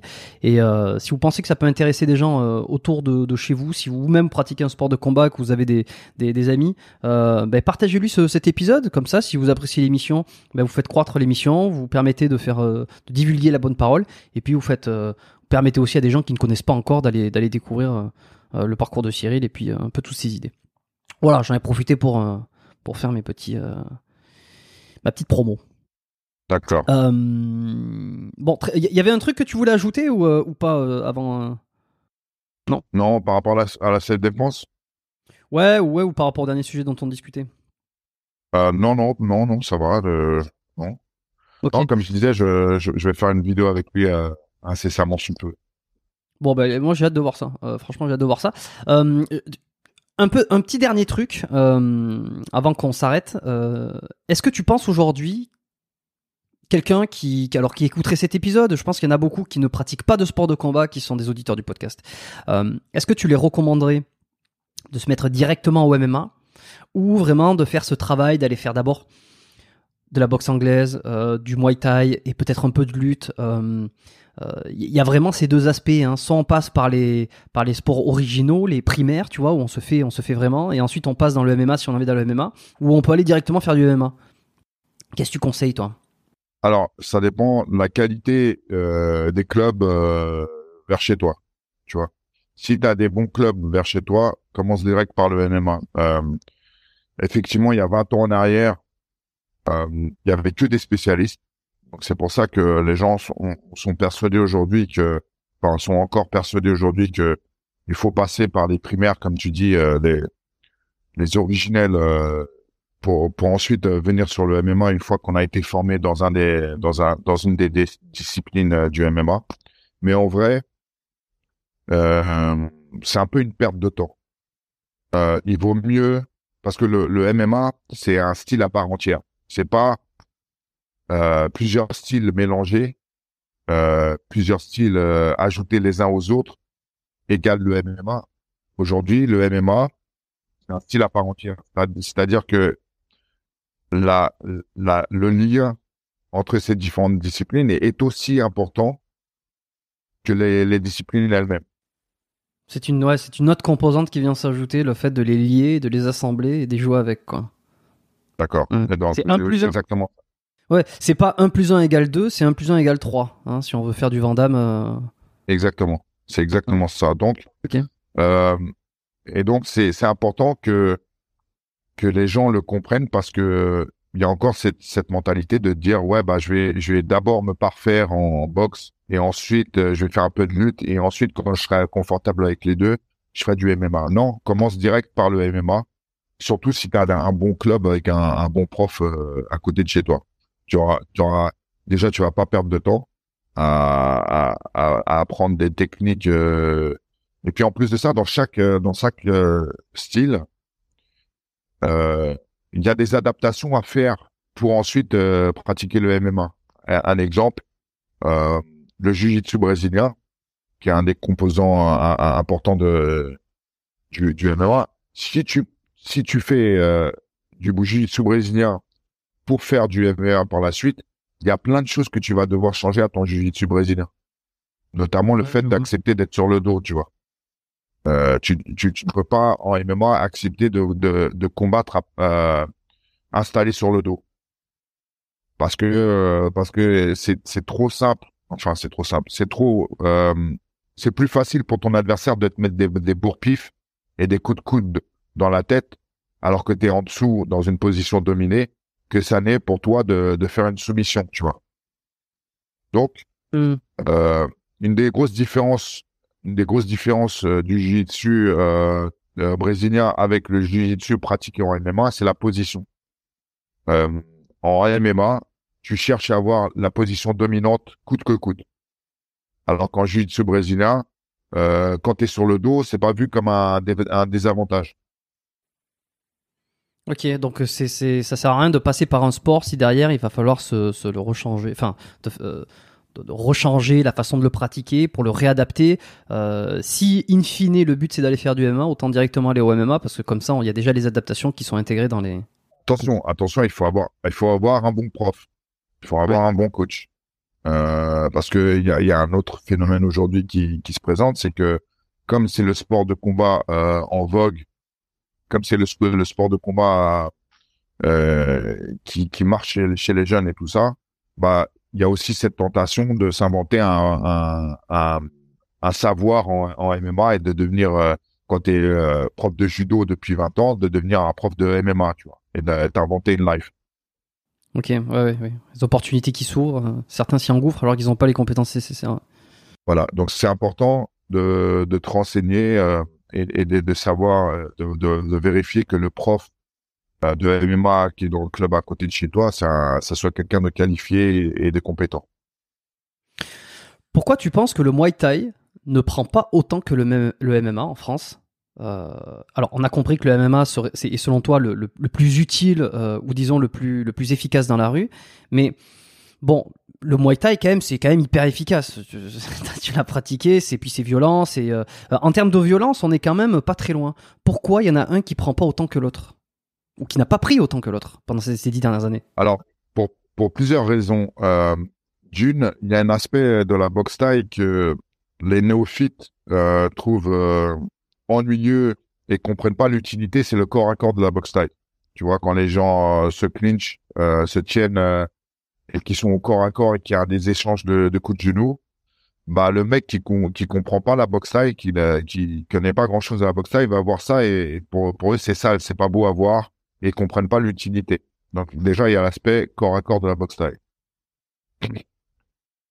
deuxièmement, il y a eu euh, plusieurs fédérations à un moment donné en France, euh, plusieurs fédérations de boxe thaïlandaise qui se tiraient euh, dans les dans les pattes, tu vois, qui se tiraient mutuellement dans les pattes et qui a fait euh, régresser, euh, en tout cas, qui a stoppé la progression de la boxe thaïlandaise en France. donc là, c'était il y avait un aspect politico-financier, tu vois, où les uns et les autres tiraient la, couverture vers eux, voulaient être reconnus par l'État, euh, donc, euh, il y a eu des magouilles qui ont été faites, il y a eu des, caisses qui se sont envolées, et donc ça, ça fait énormément de tort à la boxe thaïlandaise. Et puis à un moment donné, euh, quand tu le concurrent euh, qui s'appelle MMA et qui qui euh, qui prend tout de euh, ouais qui prend tout en fait, qui prend toutes les parts de marché, que ça soit en clic, que ça soit en téléspectateur, que ça soit en renommée, euh, Aujourd'hui, il n'y a pas l'équivalent en boxe taille d'un Conor McGregor. Tu vois, par exemple. Euh, il n'y a pas, il y a, y a, personne euh, dans le monde de la boxe taille qui a, qui a fait parler de, qui a été, qui a été aussi médiatisé qu'un Conor McGregor ou qu'un Royce Gracie ou qu'un euh, même euh, même en France, regarde un, un, Cyril Gagne ou un Francis Ngannou ou des, des, gens comme ça, tu vois, ils ont été, ils ont été, euh, ils sont médiatisés comme aucun boxeur taille n'a été médiatisé. Euh, et ça, c'est parce que le MMA est plus fan friendly que la boxe taille. Tu vois, il y a un côté euh, catch ou MMA qu'il n'y a pas en boxe thaïlandaise. Il y a un côté euh, spectacle, show, euh, euh, événement, événement sportif, mais spectacle surtout, tu vois, qu'il n'y a jamais eu en boxe thaïlandaise. Qu'on retrouve aussi en boxe anglaise. Hein. Ouais, il y a un peu de ça en boxe anglaise. Ouais, ouais, il y a un peu de ça en boxe anglaise. Tu vois, les, les, les personnages, les personnages plus grands que nature, les caricatures un peu, ils, ils en jouent d'ailleurs tu vois, un Conor McGregor, un Conor McGregor, c'est sa personnalité, mais il a aussi compris euh, très vite que euh, c'est sa personnalité qui allait lui permettre de, de gagner euh, des, des, des, millions, des centaines de millions, et qu'il fallait qu'il en joue. Et donc il en a joué, et aujourd'hui c'est un des sportifs les, un, des sportifs les mieux payés au monde. Ouais, c'est vrai qu'il a poussé le curseur euh, au point de se faire détester, et ce qui est d'ailleurs une excellente stratégie, parce que c'est comme ça que ça continue à alimenter la boucle de la médiatisation. Exact. Ouais. T'as voulu faire ça toi à un moment donné euh, Tu t'es dit euh, tiens est-ce que euh, j'irai pas faire ah bah si moi j'en passe je pense à un qui a fait de la boxe taille je crois que c'est du muay thai qui a poussé le curseur tellement loin qu'aujourd'hui il est en prison. Je pense que tu vois de qui je veux parler. Mais le problème c'est que lui il a il a il a utilisé cette stratégie là de provocation à l'extrême après sa, sa, après sa carrière ouais donc finalement ça a pas tant ça, en fait ça a plus propulsé ses idées et son personnage plus que le sport puisqu'il l'avait déjà arrêté depuis un moment. Ouais. Euh, non, moi, moi, ça m'a jamais intéressé parce que j'ai, j'ai, euh, ma personnalité, je suis aux antipodes de la, je suis aux antipodes de ça en fait. Je suis pas quelqu'un qui me, qui qui aime me mettre en avant. Euh, je suis pas avantard. Euh, donc, ouais, non, je, je, j'ai pas du tout cette mentalité. euh, et puis même euh, l'affrontement et ce qui se passe avant le, avant le combat et mon adversaire. Moi, j'ai pas d'animosité envers mon adversaire, tu vois. Je, je, je sais juste que je vais, je vais lui casser la gueule parce que, parce que je dois aller gagner, tu vois, mais, euh, mais j'ai pas de, j'ai pas de haine ou d'animosité envers lui, tu vois. Après, euh, après, je vais aller le saluer et on va aller boire des coups euh, à l'after party, tu vois. On va, on va traquer ensemble. Euh, mais en aucun cas, je, je me vois pas, enfin, j'ai, ja- je l'ai, je l'ai même jamais fait sur euh, plus de, de 100 combats professionnels. J'ai, j'ai, j'ai jamais été voir euh, mes adversaires avant en, en les regardant méchamment, en les insultant ou en les poussant ou je ne sais quoi. C'est pas du tout mon tempérament. Hmm. Tu penses qu'il devrait y avoir quelqu'un euh, pour faire ça en, en boxe taille pour, euh, pour faire parler? Euh, Le trash talk, tout ça, c'est c'est ce qui a aussi permis le box à révéler le le box même- taille, en fait, la boxe? ouais, le, le, le box taille, la box taille, en fait, découle. La, la, boxe c'est un- faut, faut pas oublier que c'est le Muay Thai, c'est un art martial euh, thaïlandais qui est millénaire, euh, qui euh, euh, qui a des codes, qui a des codes qui, qui, qui lui sont propres. Et donc même si ça a été occidental, occidentalisé et, et, et que la boxe taille euh, en Occident, dans la plupart du monde, euh, n'est pas la boxe taille en, en pratiquée euh, au Lumpini en Thaïlande, il y a quand même une influence. C'est-à-dire que euh, en boxe taille, tu montres ton respect par rapport à par rapport au sport, par rapport à, à ton entraîneur, par rapport à ton adversaire, et ça fait partie euh, intégrante de la de ce style-là. Donc les Thaïlandais, quand ils voient un Conor McGregor insulter euh, la mère ou je ne sais qui de l'adversaire, ils comprennent pas. C'est aux antipodes de, de leur pratique martiale, parce que c'est eux ils sont pleins de prières, ils sont pleins de de témoins de témoignages de respect, euh, donc ça va vraiment à l'encontre de leur de leur philosophie, tu vois. Et, et, et je pense que les boxeurs thaï dans le monde euh, ont été influencés par cette culture. Hmm. Hmm. Hmm. Assez passionnant hein, tout ça, tu vois, de comprendre d'où ça vient, les enjeux, tout ça. On, perçoit un peu plus euh, pourquoi certaines certaines activités sont plus médiatisées que d'autres. En tout cas, non, c'était euh, c'était assez fascinant. On va terminer euh, là-dessus, juste sur mes trois petites questions de fin que j'aime bien poser pour clore l'épisode. La première étant, si on devait revenir une dizaine d'années en arrière, pour toi, c'est quoi le meilleur conseil, toute activité confondue, que tu aurais eu besoin d'entendre? Euh, j'aurais, je me serais conseillé de faire euh, plus attention à ma santé euh, mentale, tu vois, à ma santé, ouais, à ma santé mentale. D'accord. c'est un, c'est un, c'est un aspect que j'ai complètement négligé pendant ma carrière et même avant ma carrière. Mais je pense que j'aurais été plus fort si j'avais été suivi, tu vois, par exemple, euh, si j'avais vu un psy ou un coach mental ou un sophrologue. La, la, la, la- partie, euh, euh, la partie euh, thérapie, tu Ouais. vois, j'ai complètement survolé parce que je j'y croyais pas. Et il a fallu euh, que je, je, je vive des événements euh, euh, tragiques, entre guillemets, euh, après ma carrière pour me rendre compte de l'importance euh, du psychisme sur, euh, sur, sur toute ta vie, en fait, et notamment ta vie de sportif. Et je pense que j'aurais été beaucoup plus fort si j'avais pris conscience de ça. euh, Et j'aurais peut-être Hmm. Au- Aujourd'hui, très simplement, tu, tu fais quoi pour cette, cette santé mentale euh, aujourd'hui, puisque tu en as pris conscience? Ouais, alors j'ai j'ai euh, j'ai consulté, euh, j'ai fait une psychothérapie pendant pendant presque deux ans. Euh, j'ai fait aussi un peu de sophrologie. Euh, j'ai vu un coach mental qui travaille avec différentes méthodes, mais qui euh, euh, qui est vraiment euh, qui est vraiment efficace, euh, qui suit maintenant des, des sportifs de mon équipe. Euh, ça- Tu pourrais me donner son nom? Comment il s'appelle, Ibrahim?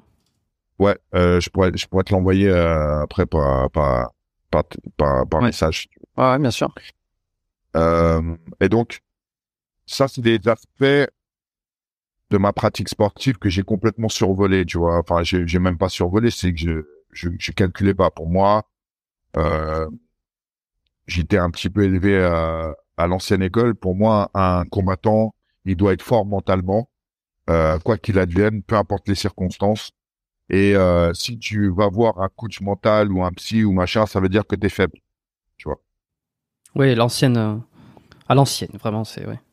à l'ancienne. Et euh, et il y a encore, une, je pense, une majorité de personnes qui pensent un peu comme ça aujourd'hui. C'est-à-dire que si tu dis que tu as été suivi par un psy, bah, c'est un aveu de faiblesse, tu vois. Donc ça se fait pas, tu vois. Je pense que il y a énormément de combattants, de sportifs de haut niveau qui pourraient bénéficier euh, largement d'être suivis par euh, par quelqu'un de compétent.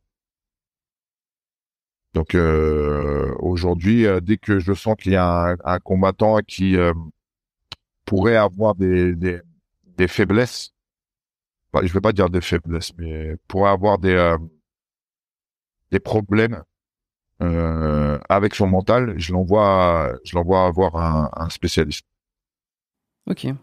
Ok. En, en, Ça en- en faisant, ouais, en faisant attention à, à lui à lui faire comprendre que euh, c'est pas parce qu'il va avoir un, spécialiste que euh, qu'il est faible ou que il va pas devenir champion ou que moi j'ai avec avec le recul et vu mon enfance j'ai eu euh, j'ai vécu énormément de, de traumatismes qui m'ont euh, qui m'ont euh, laissé des euh, des plaies on va dire ça comme ça ça m'a pas empêché de devenir champion tu vois c'est pas c'est pas mais force est de constater qu'il y a des choses qu'il fallait que je je guérisse il y avait des choses dont il fallait que je m'occupe et je m'en suis occupé après ma carrière. Et je pense que si je l'avais fait avant ou pendant ma carrière, j'aurais une plus longue carrière et j'aurais, eu encore plus de victoires.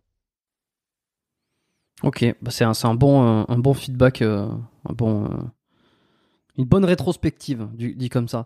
T'as eu des, euh, des influences. deuxième question que, que je pose régulièrement, des influences ou des mentors que t'as que t'as suivis, qui t'ont guidé, que t'as connu ou peut-être que t'as imaginé, enfin pas imaginé, mais que t'as connu directement ou indirectement, des personnes qui t'ont accompagné dans dans, dans, Ouais, ouais.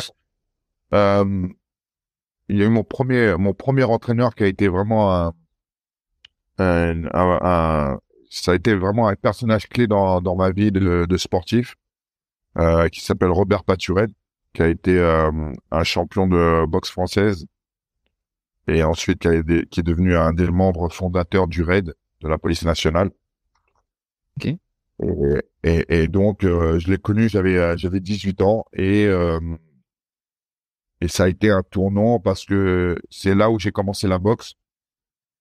Euh, c'est là où je l'ai rencontré que il m'a il m'a aussi aidé à me donner confiance en moi et euh, suffisamment confiance en moi pour euh, pour pour aller jusqu'au bout du, du truc, tu vois, d'aller chercher d'aller chercher ses victoires et ses titres. Et donc ça, ça, ouais, ça a été un personnage euh, très important dans ma vie parce que euh, ah, parce qu'à ce moment-là dans ta vie, tu sais, t'es en pleine formation, t'es t'es encore, euh, tu t'es tout chaud à peine dé- démoulé du euh, du moule, tu vois.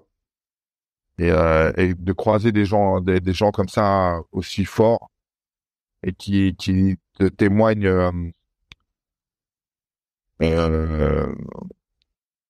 ouais, qui, te, qui, qui voit en toi un futur champion, tu vois, par exemple, bah ça, Mm. ça a été euh, énorme. Ça a été énorme pour moi. Ok, bon, on lui, on lui passe le bonjour. euh, enfin, alors, euh, s'il écoute, s'il écoutera cet épisode. Tu m'as dit comment il s'appelle? Robert Pacturel. Voilà. Bon, Robert, si tu nous écoutes, t'as fait un grand champion. Euh, dernière chose, t'as un bouquin à me recommander? Euh... ouais, le, enfin, je, je suppose que tu l'as peut-être lu, mais le, le traité des cinq roues. Non, je, alors non, je l'ai même pas lu et puis je crois que t'es le premier à me le recommander celui-ci. D'accord. Bah ça c'est un c'est un livre qui m'a je vais pas dire m'a bouleversé mais euh, euh, c'est que alors toute l'œuvre de Miyamoto Musashi qui est un, un des plus grands samouraïs si ce n'est le plus grand samouraï euh, du Japon féodal. Hmm. C'est quelqu'un c'est quelqu'un qui a eu euh, si tu veux le mec il était tellement obsédé par devenir la meilleure version de lui-même qu'il a terminé ermite euh, dans une forêt euh, à respirer euh, l'air frais, euh, enfin l'air pur, à se mettre sous des chutes d'eau glacées, à manger des, racines et des larves d'insectes. Tu vois, c'est le mec il était un peu un peu perché, mais par contre ses écrits sont une mine d'or, je pense. Et donc il a fait, euh, il a écrit pas mal. Euh, et c'est vraiment vraiment intéressant. Et tu peux retranscrire ça pour euh, pour plein d'aspects de ta vie, peu importe, t'as pas besoin d'être un, un, sabreur japonais pour pour en, retirer quelque chose. Et lui, c'est ouais, il a il a des préceptes, tu vois, genre qui sont qui marchent, qui marchent bien dans la dans la vie des, de tous les jours et qui marchent bien pour un sportif de haut niveau aussi, tu vois. Et, Ok. et donc euh, donc j'ai beaucoup lu de, de lui et je me suis inspiré de, de pas mal de ses écrits pour euh, pour mon enseignement à moi, tu vois. Le traité des cinq roues, euh, Miyamoto Musashi. Bon, euh, si on me l'avait déjà recommandé, je m'en souviens maintenant. Euh, je, je me l'étais pas noté plus que ça, mais il faudra que je le fasse. Parfait. Merci Cyril, c'était euh, vraiment un, grand honneur, euh, un, gros gros plaisir pour moi de te recevoir sur le podcast, euh, d'échanger, de, te poser ces, questions que je pense beaucoup beaucoup aimeraient de, te, poser et puis et puis échanger. Tu lances un podcast bientôt. Le nom est, défini ou pas? Non, pas encore. On est en train de brainstormer là-dessus. On a envie que ça soit, que ça me représente bien. On va traiter un peu de, pas mal de sujets, d'actu, euh, de sport aussi, et puis, euh, aussi euh, entamer des, des, l'as- l'aspect philosophique ou spirituel de, des sports de combat, tu vois. Hum, hum. Bon, tu me tiendras au courant, tu me diras, comme ça je pourrais, je pourrais quand tu auras le nom et que ça sera sorti, tu me j'en parlerai dans ma newsletter, qui est composée uniquement de gens qui sont fidèles et, euh, et passionnés euh, de podcast et puis de ce podcast aussi qui sont inscrits. Si vous voulez rejoindre cette newsletter, c'est le c'est biomécaniquepodcast.com slash lettres, euh, voilà où je je donne des euh, des, tu- des tips, des astuces, des, des, des recommandations perso, euh, des, euh, des petites réflexions à travers le podcast aussi, des coulisses, des chiffres, des choses comme ça. Bon, les gens sont, sont un peu friands. Et donc régulièrement, quand j'ai des, des recommandations, je les balance en termes d'épisodes de podcast et je mettrai, je mettrai le, le tien quand il sortira. Euh, voilà, et puis euh, pas grand chose à rajouter de plus. Hein, euh, partagez cet épisode euh, en masse. euh, et puis, comme, comme à votre habitude, il y en a beaucoup qui continuent sur Instagram à prendre une capture de l'épisode qu'on fait, et puis, et puis le mettre en story et identifier mon compte, enfin le compte officiel Biomécanique Podcast et identifier. vous pouvez le faire avec, avec Cyril. Ton Instagram, c'est Snake, c'est da, Da Snake, c'est ça? Da Snake, D-A-S-N-A-K-E 197. Voilà, donc f- faites ça. Il Ouais. faut le taper entièrement parce que sinon tu vas pas me trouver parce que je suis shadowban sur Instagram. Bon, j'ai vu euh, dernièrement que tu as partagé quelques stories de, où te- tu donnais cette, euh, ta façon de penser sur certaines choses et qui forcément, euh, j'imagine que ça doit faire partie des choses qui, qui font que, que, que tu es un peu moins visible. Bon, en tout cas, ben, partagez cet épisode sur Instagram en story. Pourquoi? Parce que comme ça, euh, toutes, euh, tous vos amis, euh, vos contacts euh, peuvent le voir. Vous pouvez aussi l'envoyer directement via WhatsApp à, à, à, à vos proches. Et puis, je pense qu'on a tout dit. Reste avec moi deux minutes, le temps que j'arrête l'enregistrement. Euh, qu'on discute de deux trois petites choses derrière. Euh, quant à vous, ben, je vous dis tous à la semaine prochaine, lundi prochain. Portez-vous bien, faites pas trop les cons, et puis euh, méditons sur sur la réalité des sports de combat. Merci, ciao.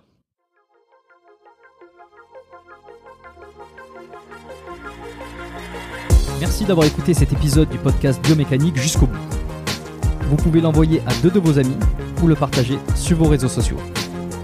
Merci également de lui mettre une note de 5 étoiles avec un petit commentaire sympa c'est ce qui me permet de mieux ressortir dans les classements. Laissez-moi votre email sur biomécaniquepodcast.com slash lettres et je vous enverrai l'épisode de la semaine ainsi que la lettre biomécanique une fois par mois où je vous partage mes meilleurs conseils et recommandations. Vous avez écouté le podcast Biomécanique. Je suis Jérôme Cazerolle et je vous dis à très bientôt.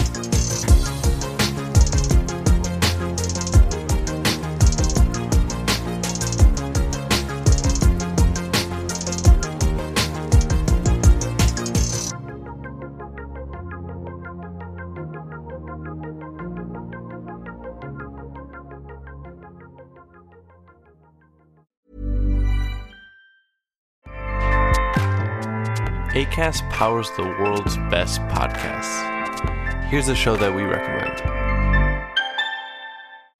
This is Roundabout Season 2, and we're back to share more stories from the road and the memories made along the way. We're talking rest stops, if we're stopping to get gas. You will be timed. you will be for sure. Misguided plans, I grew up in the city, so I have like, you know, a healthy fear of real extreme darkness. this was like wilderness. a lot of laughs, Y'all weird, but you, yeah, you, you were different. Like you were real different, bro. I can't really put my finger on it. and so much more. Just goes to show that unexpected things sometimes are the best when it comes to a road trip. Roundabout Season 2, presented by Nissan, is live now with new episodes rolling out every Thursday. Listen and subscribe wherever you get your podcasts.